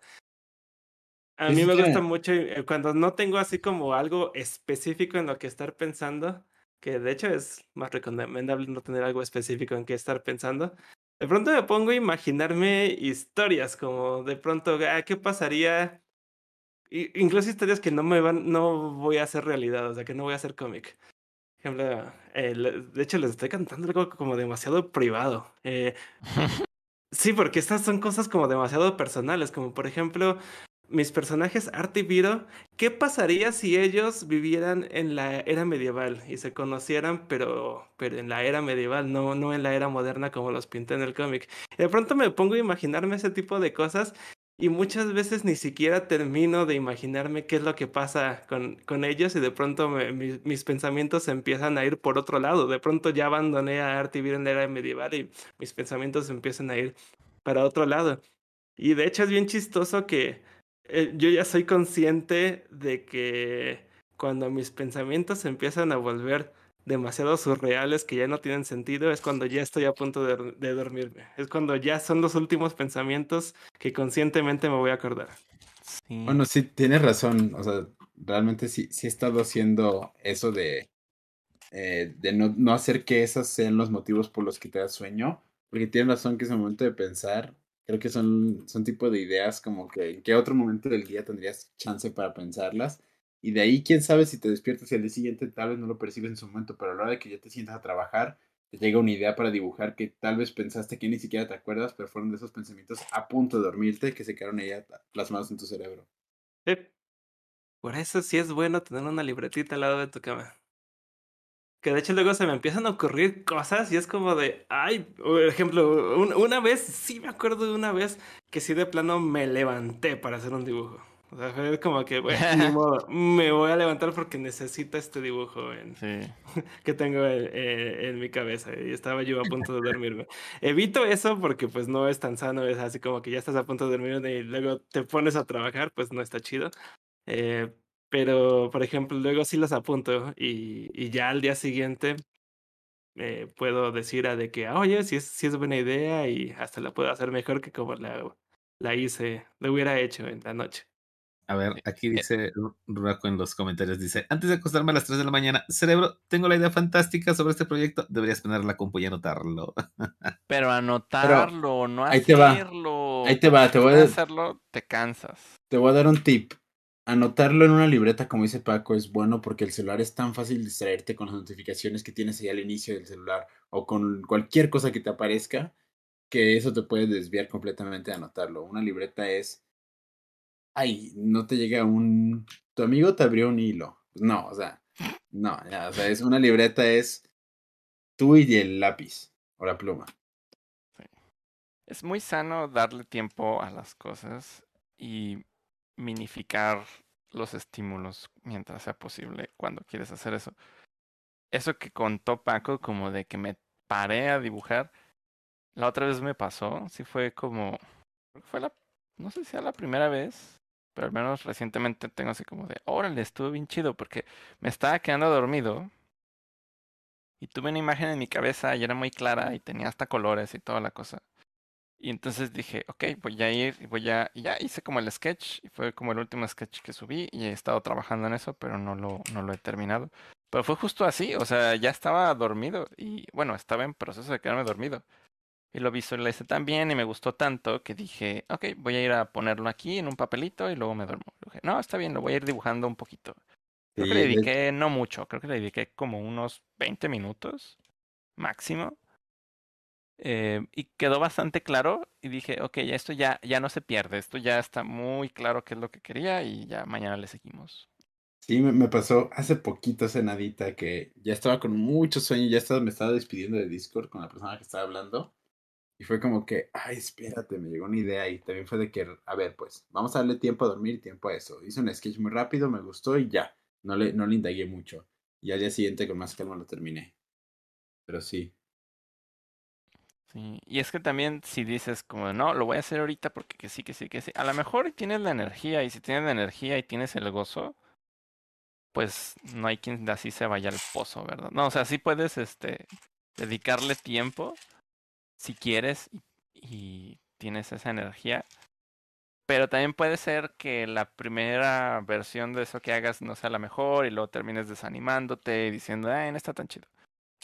De hecho. Porque más bien no tenías la energía y la disposición, solamente tenías la inspiración así muy breve. Y también hacer las cosas como por etapas es, es un buen proceso. Sí, sí, no se puede hacer de hecho. sí, pero no, no todo se puede hacer eh, como en una sola sentada. Ajá. Por más, con- por más inspiración que te llegue de pronto. Ya la, la inspiración puede ser peligrosa. Yo, yo siempre he pensado eso. La inspiración. e- e- Es que luego me, me, me desespera mucho que de pronto tengo inspiración, que me llega ese rayito de luz. Ajá. Y te De saca de pronto lo que es así como haciendo. que inspiración a ti. Como que quieres hacer todo en ese momento, como que quieres empezar y acabar todo en ese momento y a la vez mm, no, no, no te sale... Como que piensas que cualquier cosa que hagas en ese momento te va a salir bien porque es lo más chido del universo que se te ha ocurrido. Y a veces no, no es cierto. Entonces como, como que la, la inspiración a veces cega. Sí, está bien chido eh, aprovecharla, pero no, no, es, no es posible hacerla todo en ese ratito de inspiración. O sea, es brillante y como brillante que es, te encandila. Aunque me me late, a lo que sí podría recomendar, al menos como artistas, cuando llegue ese momento de inspiración y sabes, como dice Paco, que tal vez no puedes terminar todo, hacer un buen de sketches. Eso es lo que a mí me gusta, porque eso sí se quedan como para, si quieres después lo retomas, si no, no lo retomas. Hace poco me pasó eso, que solo me agarré sketchando y sketchando y sketchando y sketchando, y de ahí salieron un par de dibujos que me gustaron mucho, y varios que fueron así como que, o sea, que, que percibo que a la gente les gustó, por la cantidad de reacciones que tuvo, comentarios o gente que realmente me mandó mensajes diciéndome, oye, me encantó mucho lo que acabas de publicar, oye, me gustó mucho lo que acabas de publicar, lo que, lo que, pues, alguien me pasó esto y me gustó mucho. Incluso me llegó a pasar que una persona me preguntó, oye, me gustaría que continuaras esta idea con más personajes, te pago. Y yo así de, no, es que yo ya no quiero recibir dinero, para mí fue una idea personal y ahí se queda. Le invertí tiempo porque tenía la inspiración y estaba en la zona en el momento. Pero sí me llegó a pasar hace poco. Ah, que esa es una forma de decirlo, ¿verdad? La zona. Sí, eso me gustó mucho de. Soul, que, proyectó muchísimo como que esa Ah, la idealización. película que no he visto. ¿No la has visto? la- No. Ah, mira, eh, porque sí, ahorita que lo estoy pensando y que mencionas la zona, creo que estamos hablando justamente del tema de esa, de esa película, lo que, Sí, lo que toca mucho esta película. Está Mm. genial. A Le, ver, pone, sí, le pone palabras que son como más este, digeribles en lugar de, aquí le estuvimos llamando epifanías, pero creo que la zona es una, es una palabra que sí se puede como asociar más rápidamente a eso, porque Sí. Sí. otra vez como que epifanía está, suena muy rebuscado. Targus, Justamente la zona. ¿Eh? ¿Qué del y vete este, oigan, los interrumpo tantito. Este, me dicen que se está cortando la transmisión, si va bien con ustedes, perdón. No, no, no, a ellos se le está cortando por su internet, chava. No te creas. Ah. Este, ¿qué ibas a decir? Targus, ¿qué- ¿Qué onda con el COVID? Coidel ¿Qué ya se salió de la zona. Bye, Coidel. Sí, ya. Es broma, era broma, era broma. Era. Era broma. También era Viernes Furry. Sí, No, aquí, aquí me ha marcado ¿qué que todo bien, así que mm, no creo que persista el problema. Sí, era broma, en serio. chicos. ok. Pues la zona, decía, es un concepto que yo había leído, creo alguna vez en, un, en una nota de internet, que lo manejaban los deportistas, ¿no? La Eh, friendzone. No, no, no, no, no. Es, No. es un estado en el que los deportistas consideran que entran y es cuando suelen romper récords o, hacer las cosas bien, pues. Y que no necesariamente es como, ah, sí, yo tenía todo muy consciente. No, o sea, realmente entran como a, como a un estado especial de pensamiento en donde no son, no están conscientes o no son ellos mismos, sino que son algo más, son, son un, son uno con el deporte. O sea, así como suena de extraño y, y, y místico, pero pues es que esa es como la definición. O sea, la actividad ya es inconsciente, ellos no están concentrados, lo logran y pues extienden como las capacidades que creían tener, ¿no? Rompen límites. Y creo que también pasa con las, las personas que juegan videojuegos, porque yo no juego videojuegos, entonces no sé, ah, no sé qué. Sí me ha pasado, o sea, que en algún juego, eh, digamos un juego en línea, que dices, ah, este juego en línea, ¿cómo, cómo me, se me complica? O sea, no, trato de, de subir en la tabla y nomás no paso del lugar 5 de 6, ¿no? Y te esfuerzas mucho por hacerlo no te sale. O sea, no, y cuando te sale te das cuenta y de, o sea, te das cuenta de que en realidad no te estabas dando cuenta. O sea, de pronto volteas a ver la tabla y estás en primer lugar y todo te parece muy sencillo. De hecho, la experiencia más cercana que tuve algo similar a lo que mencionas y creo que pasó desde lo primero que mencionamos hace unos minutos, lo de cuando estás aprendiendo algo, cómo le cómo manejar, cómo le pones toda tu concentración y agarras el volante a 20 uñas, como dijiste. Uh -huh. Este, pues obviamente ahora que que estaba en mi viaje de lo de snowboard, al principio pues sí es como que entrenar lo de los músculos y todo eso. Pero recuerdo que el último día, que fue el sexto día, ya era el, un día antes de, de, mi vuelo, fuimos un, por un par de horas, nada más como que a, a como quien dice, a, que, a lo último y, y, ahí se acabó. Recuerdo que al final ya estaba llegando a un punto en el que yo solo estaba haciéndolo sin preocuparme si me caía, si me lastimaba, como que ya era como que pasó a segundo plano. Y terminando ese día me dijo mi amigo con el que fui, oye, al final te veías muy bien, te veías con mucha confianza, se notaba como si ya supieras hacerlo muy diferente a como empezaste el viaje. Y sí recuerdo yo pensar, oye, ya ni siquiera le estaba poniendo atención, ya solo estaba disfrutándolo, ya ni siquiera estaba preocupado por caerme o lastimarme. Y de hecho por eso pasa mucho lo de, de alguna vez en un episodio lo, lo mencionamos, eh, de los deportistas que empiezan a fallar, que fallan una vez y empiezan a fallar más y más y más veces y ya no pueden como retomarlo. Porque una vez que fallan, como que quieren poner mucha conciencia ahora en lo que están haciendo. Y entonces vuelven como al estado anterior de cuando eran principiantes, porque quieren como prestarle demasiada atención a sus acciones, a sus movimientos, y entonces eh, al prestarle tanta atención como que se quita ese, ese estado eh, de la zona y ahora vuelven a fallar. Y entonces esa atención incrementa todavía más, se vuelven todavía más conscientes de lo que está pasando y vuelven a fallar y ahora cada vez más. Y de hecho eso, eso pasa muchas veces, incluso también los videojuegos, ¿no? Que por ejemplo eh, estás con, un, con, el, con el jefe, un jefe muy difícil y te está matando y entonces, entonces tú dices, ah, no, ahora sí, sí, sí me voy a poner bien, bien consciente y te pones enfrente del televisor, agarras bien el control y vuelves a fallar y cada vez estás fallando peor precisamente por eso, porque te estás concentrando, como que estás prestándole más atención y tu consciente le está ganando al subconsciente. De hecho, algo así acaba de pasar en los Juegos Olímpicos uh, de invierno con la patinaje artístico femenil. China decidió abrir con su mejor, hubo una convocatoria, una convocatoria, un concurso más que convocatoria. Bueno, sí, primero convocatoria, luego concurso, en el cual hubo una chica que ganó como lo mejor de lo mejor. Y la chica decidió ser la apertura de la categoría en China, y era una chica pues de China, ¿no? Imagínate toda la presión, ¿no? Ser la primer concursante representando un país en casa en unos Juegos Olímpicos. La chica falló terrible, o sea, fue de que se cayó en muchas ocasiones, este, terminó incluso eh, golpeando un patín contra una lona y se rompió la lona y se cayó de espaldas, y, o sea, terrible, terrible, terrible.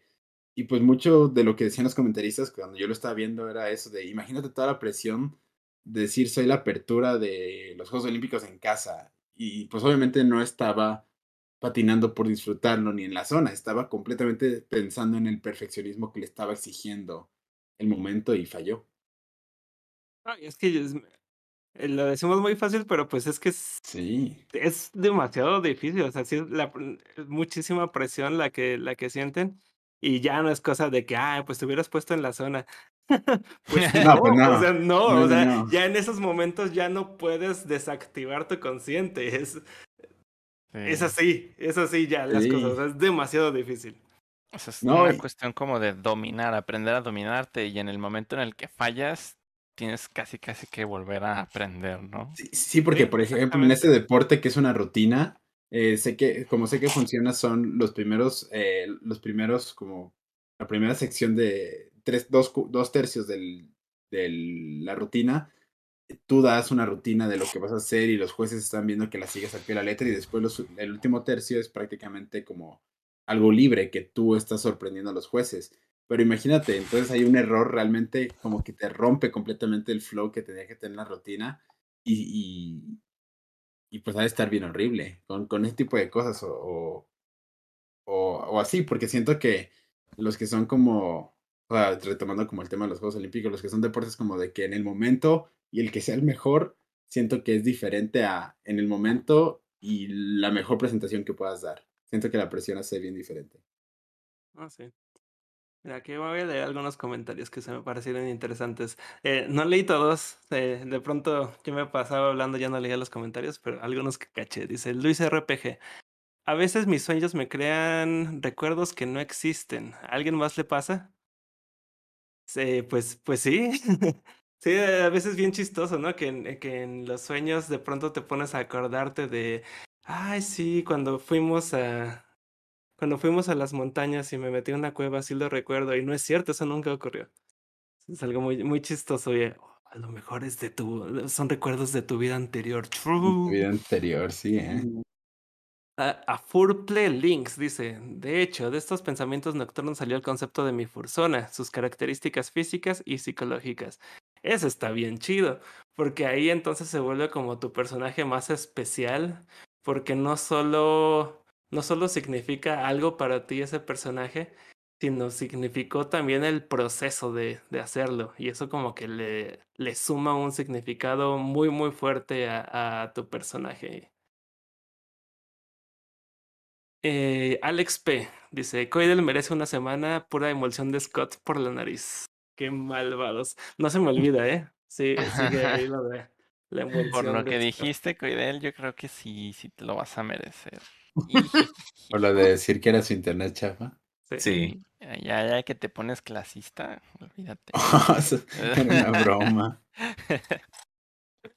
Eh, Su Y por ahí internet está está- vibrando bajísimo. Y por ahí, The Twisted Wolf dice que eh, no, nos, no nos olvidemos de los cumpleaños. Ah, mira, este no sé si ya lo tenga ahí preparado el ¿Crees Brent. que, se, ¿Crees que se le va olvidando a Polo? en el chat. Él es capaz de interrumpir a los que sean necesarios para poner los cumpleaños. Él es capaz de decir, chicos, hay que dejar de hablar de esto que ya me aburrí y hay que hablar de los No, no, cumpleaños. no, para nada. No, la verdad es que está muy interesante el, el tema. La verdad es que me- eh, todo este tipo de cosas de los sueños es eh, muy, muy interesante. Eh. Es que, bueno, te, ya lo hemos hablado algunas otras veces. Yo sí he tenido algunas, eh, ¿cómo decirlo? Como eh, premoniciones de ciertas cosas que a lo mejor no sucederán en el momento, pero ya después suceden y, y sí me pongo así como que a recapitular, a ver un poquito más de que en algún momento este, mm, soñé esas cosas o sentí haberlas soñado, no sé. Entonces sí, sí, sí me ha pasado así ese, ese tipo de, de cosas, este, ¿cómo decirlo? Extrañas. Astrales y yo también tengo como, como una opinión sobre ese tipo de, de cuando, cuando ocurren las premoniciones en los sueños de que, ay, soñé esto y de pronto pasa.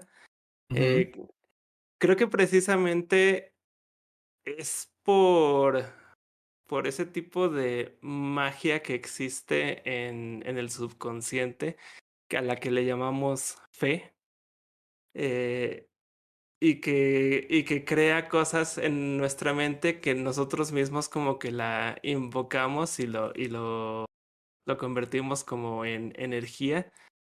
Por eso dicen que la fe es milagrosa y muchas veces para que la gente lo entienda lo pone en forma de pedirle milagro a los santos. ¿Por qué de pronto algunos santos sí son milagrosos? Porque a veces pedirle cosas a los santos, este, sí te, sí, sí, sí te cumple un santo.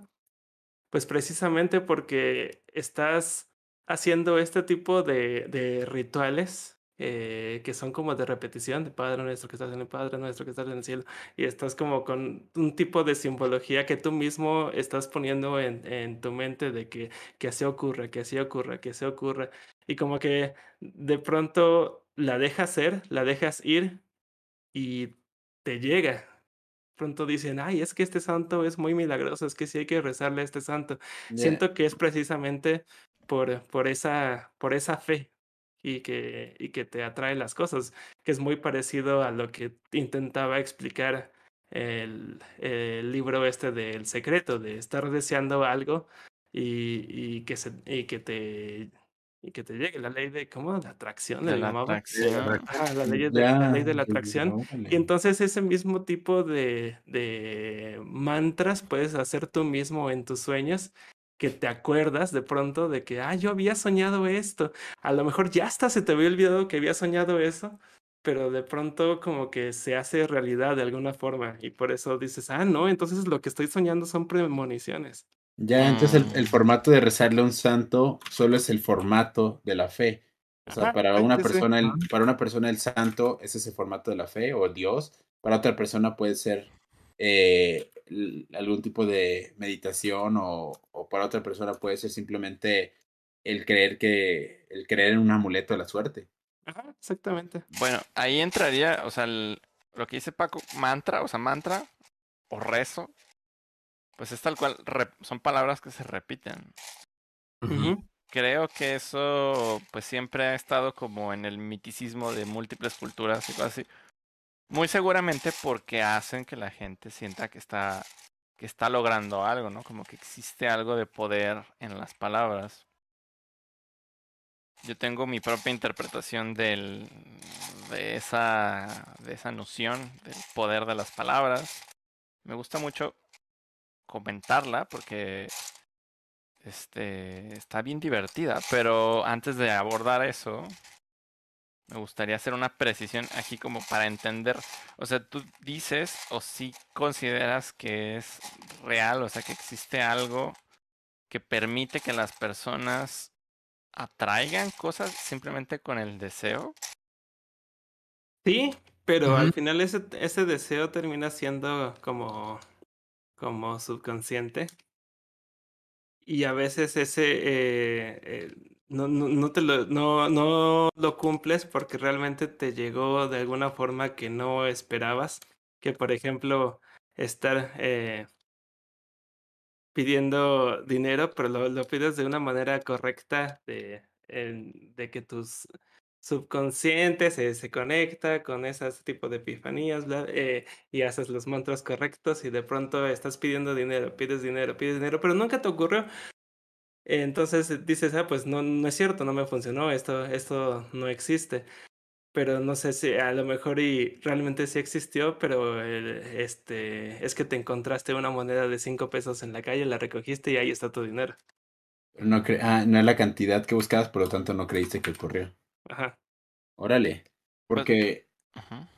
bueno, no, tú, tú primero. Perdón, pero es que sí creen esas cosas. Sí, ¿no? No, no, no, no, no, no, es válido. Yo, yo lo que iba a decir es que yo también creo que no, ¿cómo es? no, es, no es como predisponer, más que nada sería, bueno, voy a poner otro ejemplo un poco no relacionado, pero como las personas que dicen, ay, pídele a Dios para que se sane, y si se muere, es que era el plan de Dios. Ahí creo que es un es un win-win. O sea, de, de como lo veas, es una forma de, va a ayudar psicológicamente a la persona a superar, está predisponiendo su cerebro o sus sentimientos a, a, a prepararse para lo mejor y lo peor.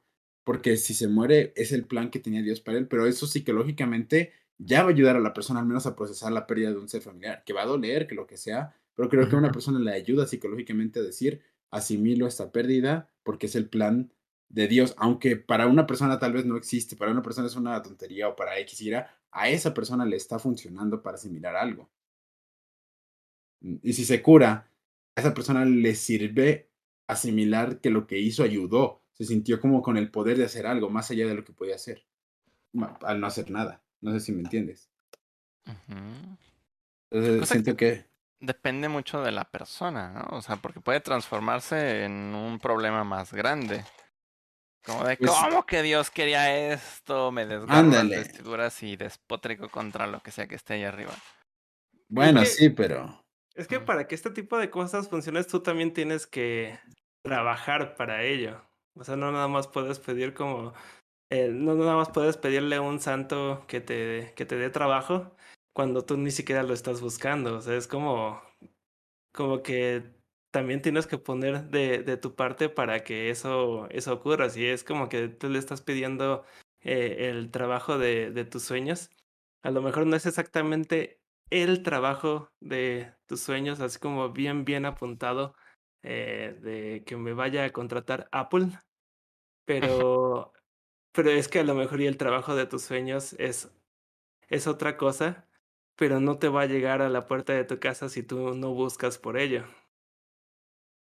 Sí, o sea, no estamos, no, no estamos diciendo como que, que, bueno, Por ejemplo, un, un- una, algo que a mí me pasó que se me hace muy chistoso, es que lo importante es creértela, pues, eh, como que cre- creer que realmente está sucediendo porque tú así lo, lo, lo, lo hiciste. Aunque a lo mejor no exista la magia y, y, sea una, y todo esto que te estoy contando sea una mentira y solo son co- cosas que, que te crea tu mente, como que este, al final... Eh, sí está como, como ayudándote a, que alcances esa meta, que alcances ese sueño y no nada más estar como sentado esperando a ver qué pase. A mí me pasó mucho que eh, cuando supe todo, todo, todo este, este conocimiento, yo leí ese libro del secreto precisamente eh, y, y, lo cuestioné y todo y, seguí también leyendo más sobre este tipo de temas.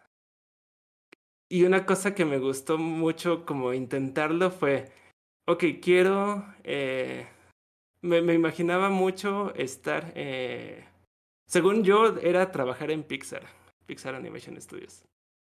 Y entonces lo que me ponía en mi mente era visualizarme yo en el edificio de, de Pixar.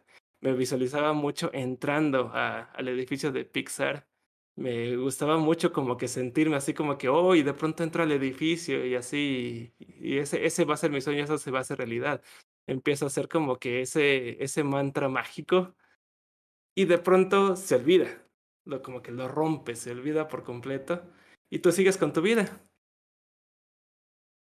En el momento en que yo entré a Pixar, que no hay como tours para Pixar, no es algo como turístico, no puedes ir a, a Oakland, California y decir, ay, quiero pasar a, a, Pixar para que me den un tour.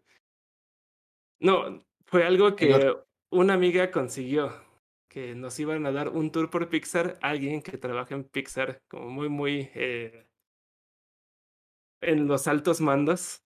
Uh -huh. Y nos dio un tour muy personal a nuestro grupo de cuatro personas. Y en el momento en que estábamos entrando y que estábamos pasando por el edificio, dije, es que esto era lo que yo estaba visualizando hace muchos años, exactamente esto, o sea, lo logré. Solo no estoy trabajando en Pixar. Y ahorita me estoy dando cuenta que ese no era mi sueño, ese no era mi meta, ese no era lo que yo quería alcanzar. Y ahora ya encuentro hasta desventajas de yo haber entrado a Pixar. Como que eso no hubiera sido lo que me hubiera llenado en mi vida. Pero de que llegué a, a entrar a ese edificio, lo logré.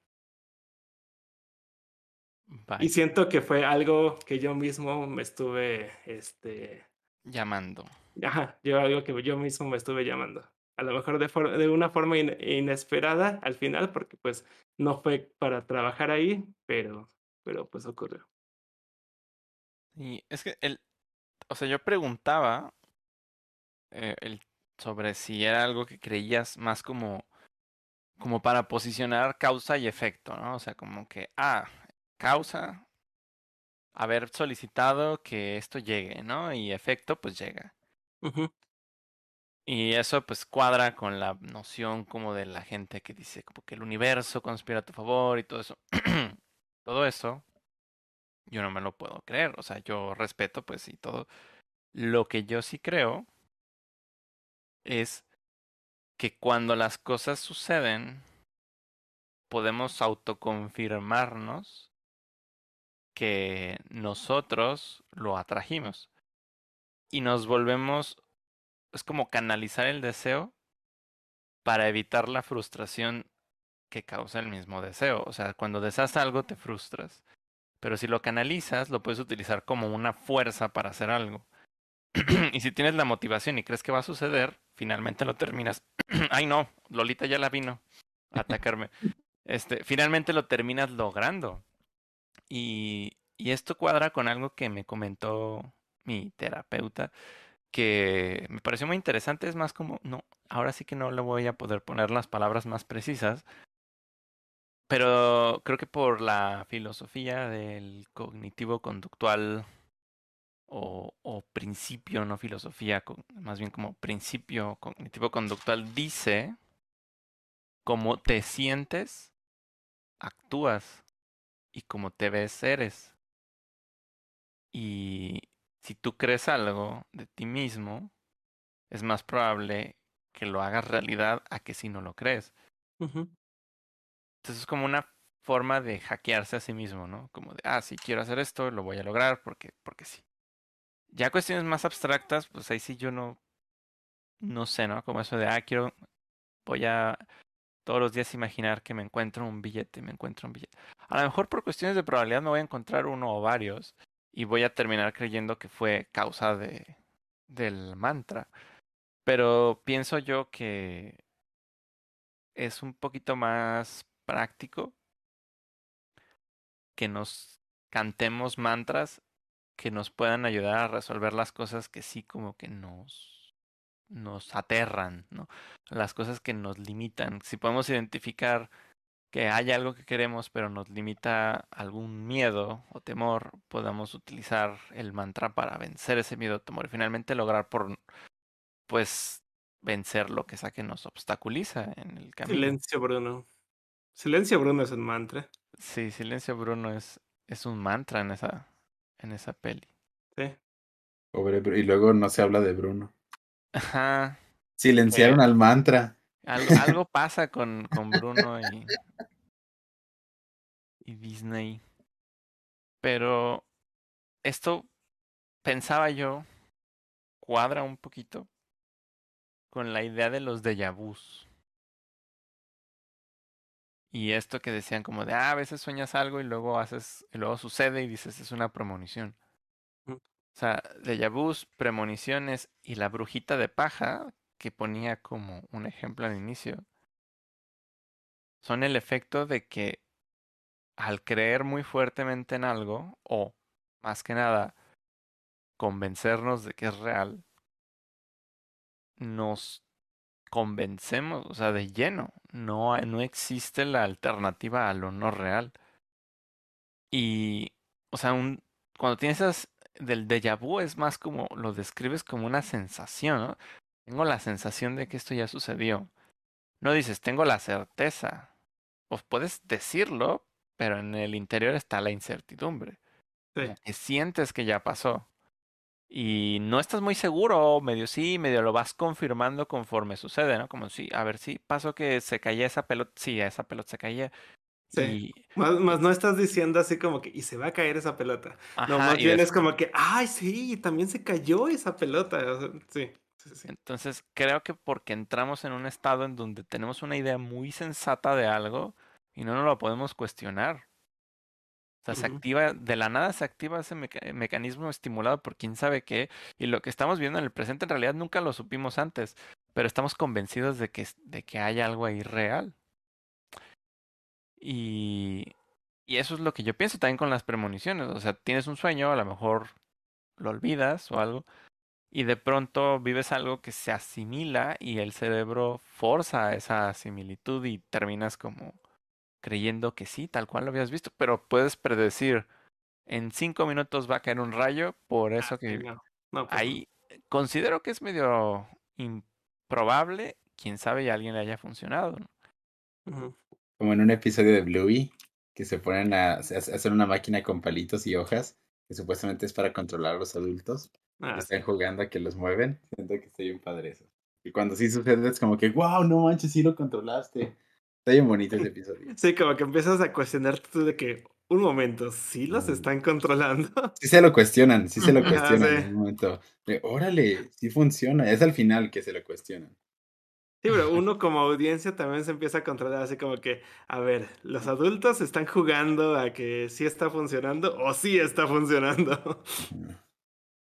No, más bien ahí era, fue coincidencia, pero, Sí. pero para a los niños fue como que, wow. Sí, sí, sí, sí.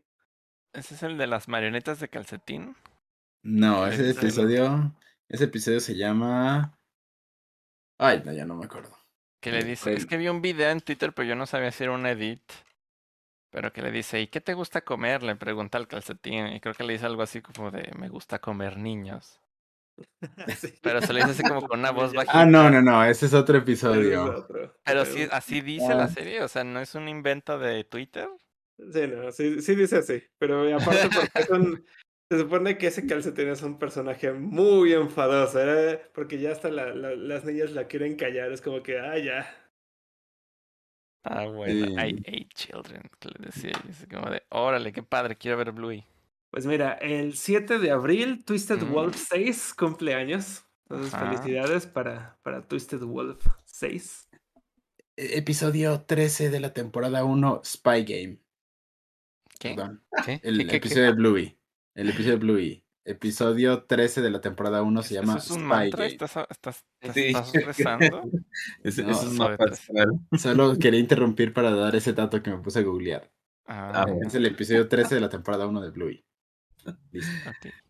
Bueno, ¿Qué más hay de en los cumpleaños? tenemos a Mr. Solution PR que cumpleaños el 8 de abril. Y a Teco el 15 de abril. ¿Quién es Teco? ¿Teco así nomás, a secas? Teco, Teco. Si es ese, el teco que yo creo que es, es uno que está haciendo un mod de Friday Night Funkin' donde salgo yo y sale Paco. Ah, Oh. este, ah, sí, sí, lo he estado viendo. Está interesante. Está bien padre. Y pues muchas gracias. Si eres ese teco, muchas gracias por. Así que de hecho fue el por- primerísimo en comentar el día de hoy. Si es que sigue por aquí el teco. Ah, Humphrey, Humphrey the Fox dice que cumple años el 4 de abril. Entonces, un saludo también. Ah, un mega saludo. Luis RPG dice que él cumple el 10 de abril, que no lo olvidemos. Ya, no, No, no, lo, nada. no lo vamos a olvidar, 10 de abril. ¿Sabes a quién se nos está olvidando? A Lucario Mariano Sainz te mandamos un super mega saludo. Listo. Un saludo, Totote. Y este. La otra vez que estaba viendo eh, un pedacito de Shrek 2, Me di cuenta de algo que nunca me había dado cuenta, a pesar de, de que he visto esa película muchísimas veces. Eh, cuando están en el, en el bar, eh, todos tristes, y los está atendiendo la hermanastra más fea. La hermanastra más fea le da una botella de leche al gato, al gato con botas. Es leche de toro. Y le, le dice el gato con botas que le deje ahí toda la botella. Es Oh. leche de toro. ¿Por qué siempre se me había pasado ese detalle? Oh, ¿Qué? tengo que buscar la escena ahora. Eh, que no Leche de toro. este family friendly. Así le dice, déjame toda la botella.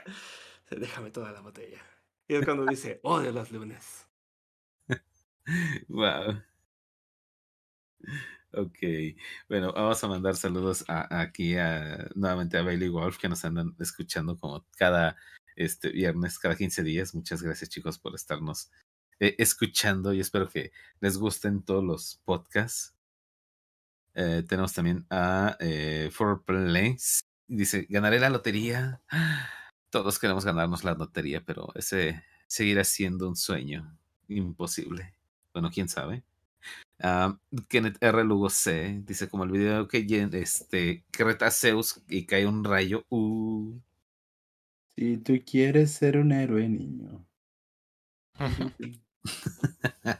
Pues ahí saludos a Yeti, que me lo encontré en Furnexión. Saludo. ver. Cuéntanos, cuéntanos rápidamente en ocho Ah, minutos. ¿Qué tal estuvo? Ah, ¿cómo estuvo Furnexión? Estuvo Sí. bien. Estuvo. Yo no, bueno, o sea, yo llegué así como muy a prisa, ¿no? Llegué el, el sábado. Pues no, no supe qué tanto sucedió el viernes. Pero me pareció bien, me recordó. Era como, como algo entre. Entre lo que vivimos en 2017 y, y 2018. O sea, como que teníamos ci- cierta similitud en cuanto a los espacios, como que. En Confuror me refiero. Ah, sí. Este, Dije, ¿de qué estás hablando? Sí, sí, sí. Sí, como que fue muy abstracto mi comentario, ¿verdad? Pero sí, me refiero a, porque el hotelcito me recordó bastante a la Fayette. Se sentía un poquito más, eh, mm, como un poquito menos privado, porque como que sentí que había demasiada gente en el hotel que no estaba relacionada con el evento. Ah, bueno, en muchos eventos ha pasado eso. Pero acá, o sea, de plano era como que había un evento ahí de unas chicas deportistas y luego estaba un- Sí ha Un mon- pasado eso. un montón de policías armados hasta los dientes. What? Sí, no sé por qué. Parecía que algo hacían, como que cumplían algún servicio porque se hacían un check-in especial en el en recepción y luego como que se subían a un cuarto. No sé la verdad qué estaba pasando, eh. Capaz que estamos diciendo más de lo que deberíamos. Pero pues eso vi. Y dices como de, ah. Así de el elevador bien chiquito, de que habían 10 personas, pero en realidad cabían como 5, así, sí, ya apretados. Ay, que también en el de Confuror, eso es como, como caben, caben como cinco y dice máximo 20 personas. ¿De dónde? ¿En qué momento aquí caben 20 personas? Es que eran unos arriba del otro. Sí, ¿eh? Pues sí, porque ta- eso de, la, de las chicas deportistas también pasa en Further Confusion. Que siempre les toca que el mismo, el mismo fin de semana que es Further Confusion, también están las, las chicas deportistas de voleibol. Ay, ¿quién se salió? ¿O yo me salí? Ah, creo que Coidel se salió, no sé. Ah, se sí, cayó. Coidel- Coidel- Coidel sí, desapareció. Sí, Coidel desapareció. Oye, No, pero- dice. No, pero pues mucha gente que se divirtió bastante en Fortnite. También estuve viendo videos y pues sí se vio chido, pues estuvo padre. eh, Eso es lo bueno, la verdad. Que, qué bueno que se la pasaron bien con bomba. Exacto. Dice Galletas Wild, fue su internet. Sí, fue su internet chafa. Sí, el karma. El Oh, karma. karma. Hablando de energía, ¿ya viste, Qatar? Las energías sí son. ¿Qué pasó? Me desconecté. miras. Me desenchufé, ¿verdad? ¿Qué cosa No. tú? No, fue Sí, porque es Coidel. que- ¿Fue Coidel? Sí, Sí, fue. Fue Coidel. Pues es que yo también estaba como hable y hable, pero sí me escuché todo este rato. Ah, no, hasta ahorita. Entonces Ah, no. también. Entonces, Ah, también- mi Inter- internet chafa. Sí, porque todo lo que estuve contando de la fornexión, entonces nadie lo escuchó, ¿verdad? No.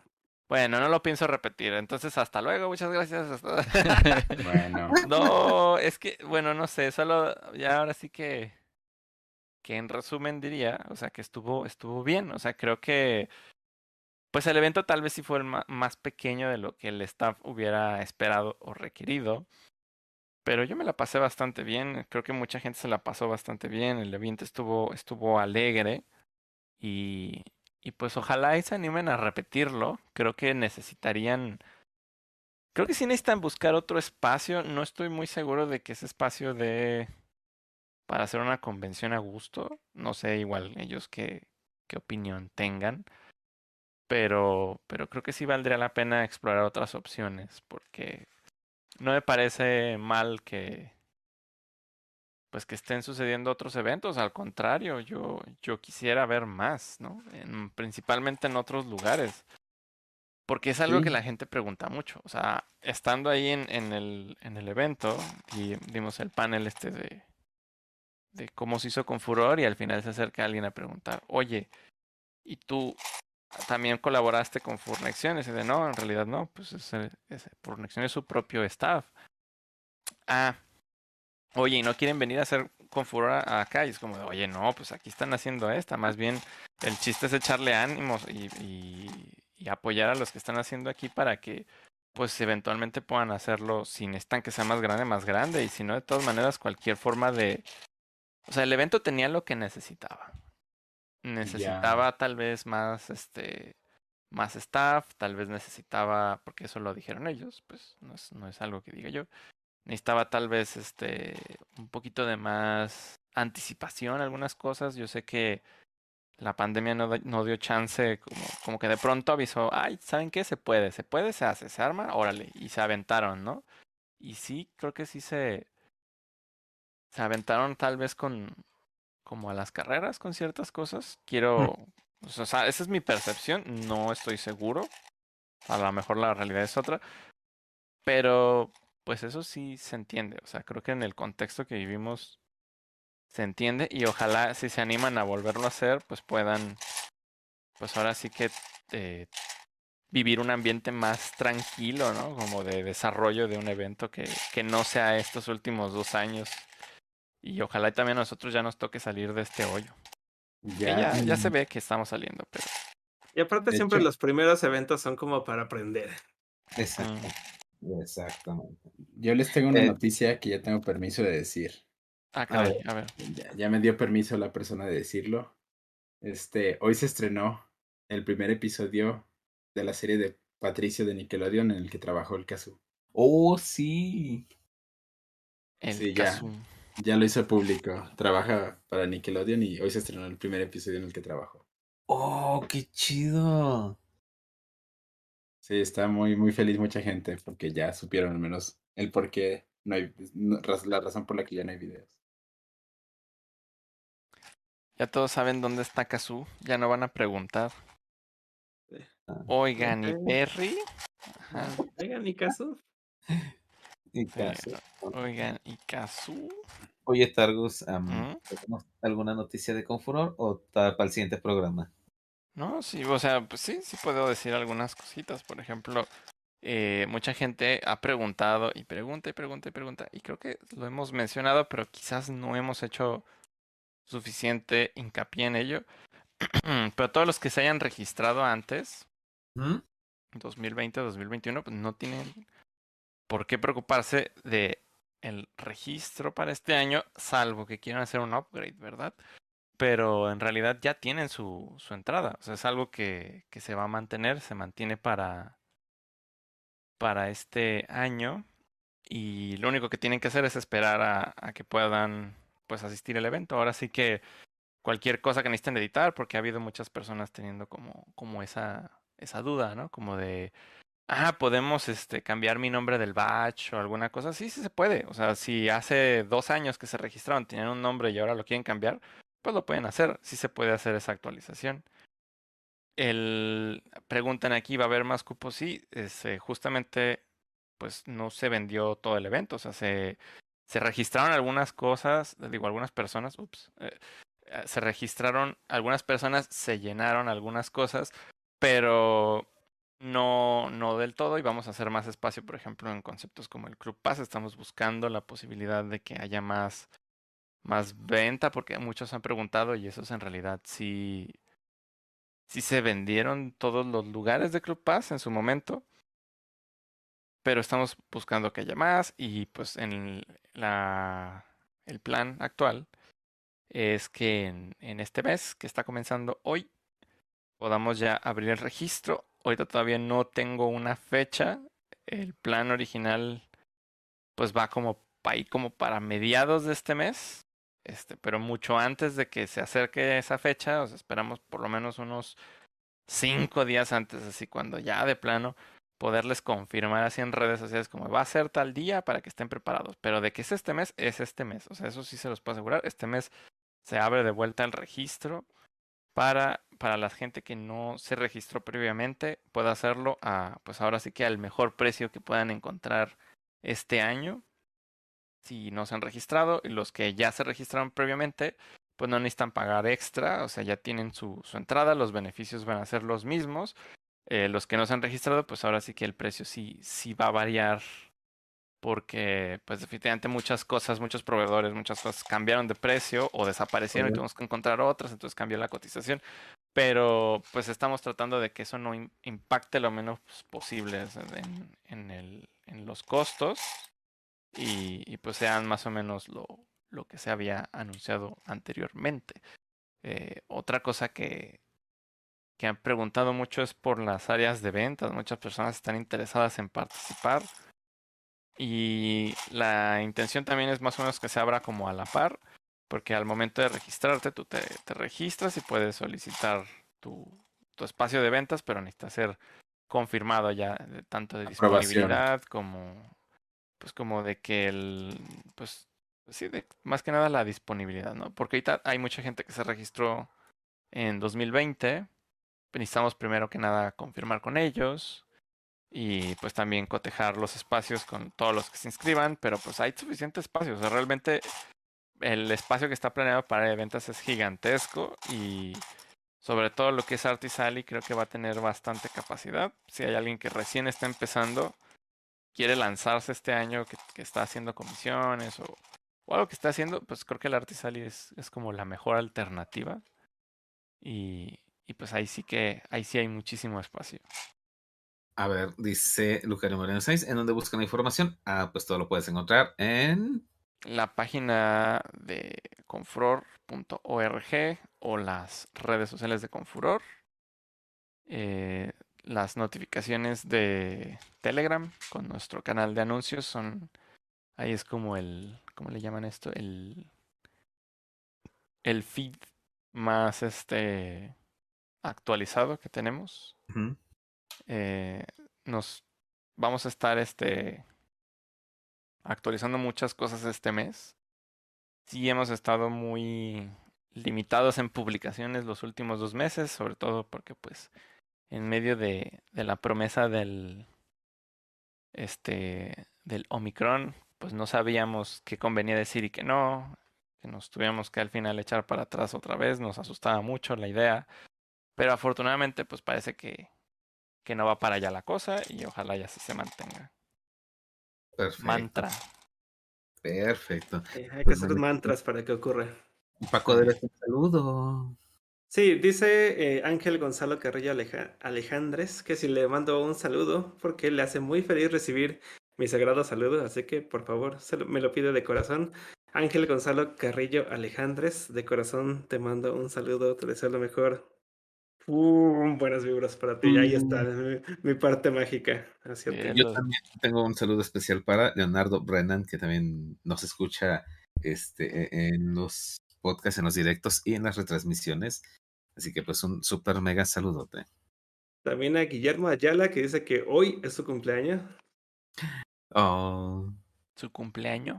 Su ah, cumpleaños. El Pues, cumpleaños. Felicidades. Dice que su, cum- no, su cumpleaños es el 23 de abril, pero dice que no lo felicitamos. Lo que pasa es de que los cumpleaños los divido este, la primer quincena. eh, los que cumplen la primera quincena del mes los mencionamos en el primer programa y los de la segunda quincena, obviamente en el segundo programa. Pues ahí está la explicación. Esta es la explicación, El próximo programa creo que va a ser en medio de Semana Santa, ¿verdad? Oh. No, No sé. sé. Ah, creo de hecho, que yo no. no. sab- yo no sabía cuándo era Semana Santa, pero como que me dijeran que era dentro de 15 días. A ver, semana. No sabíamos si de pronto ya estaba aquí. Sí. Mira, es del 10 al 16 de abril, la Semana Santa. Nuestro próximo programa en teoría es el 15, entonces sí, va a ser en medio de Semana Santa, a ver si vamos a estar todos por aquí, juntos, unidos. Pues planes yo creo que no tengo, así Sí, es no, que yo tampoco. Así que pues, bueno chicos, es hora de ir a cenar, tomar cafecito y irnos a la meme porque hoy, recuerden, se adelanta una hora. Ay, qué horror. Lo sé, duermes una hora menos y eso también me enfada. Pero bueno chicos, es hora de despedirnos. Pasen bonita noche. Tú duermes una hora menos. Los, los, nosotros, los freelance, o sea, nos despertamos cuando queremos, porque que- vibramos altísimo. Sí, Ok. Bueno, así se despide Bye. Coy. Nos vemos, chicos. Bye. Bye. Ahí no. nos seguía el aire.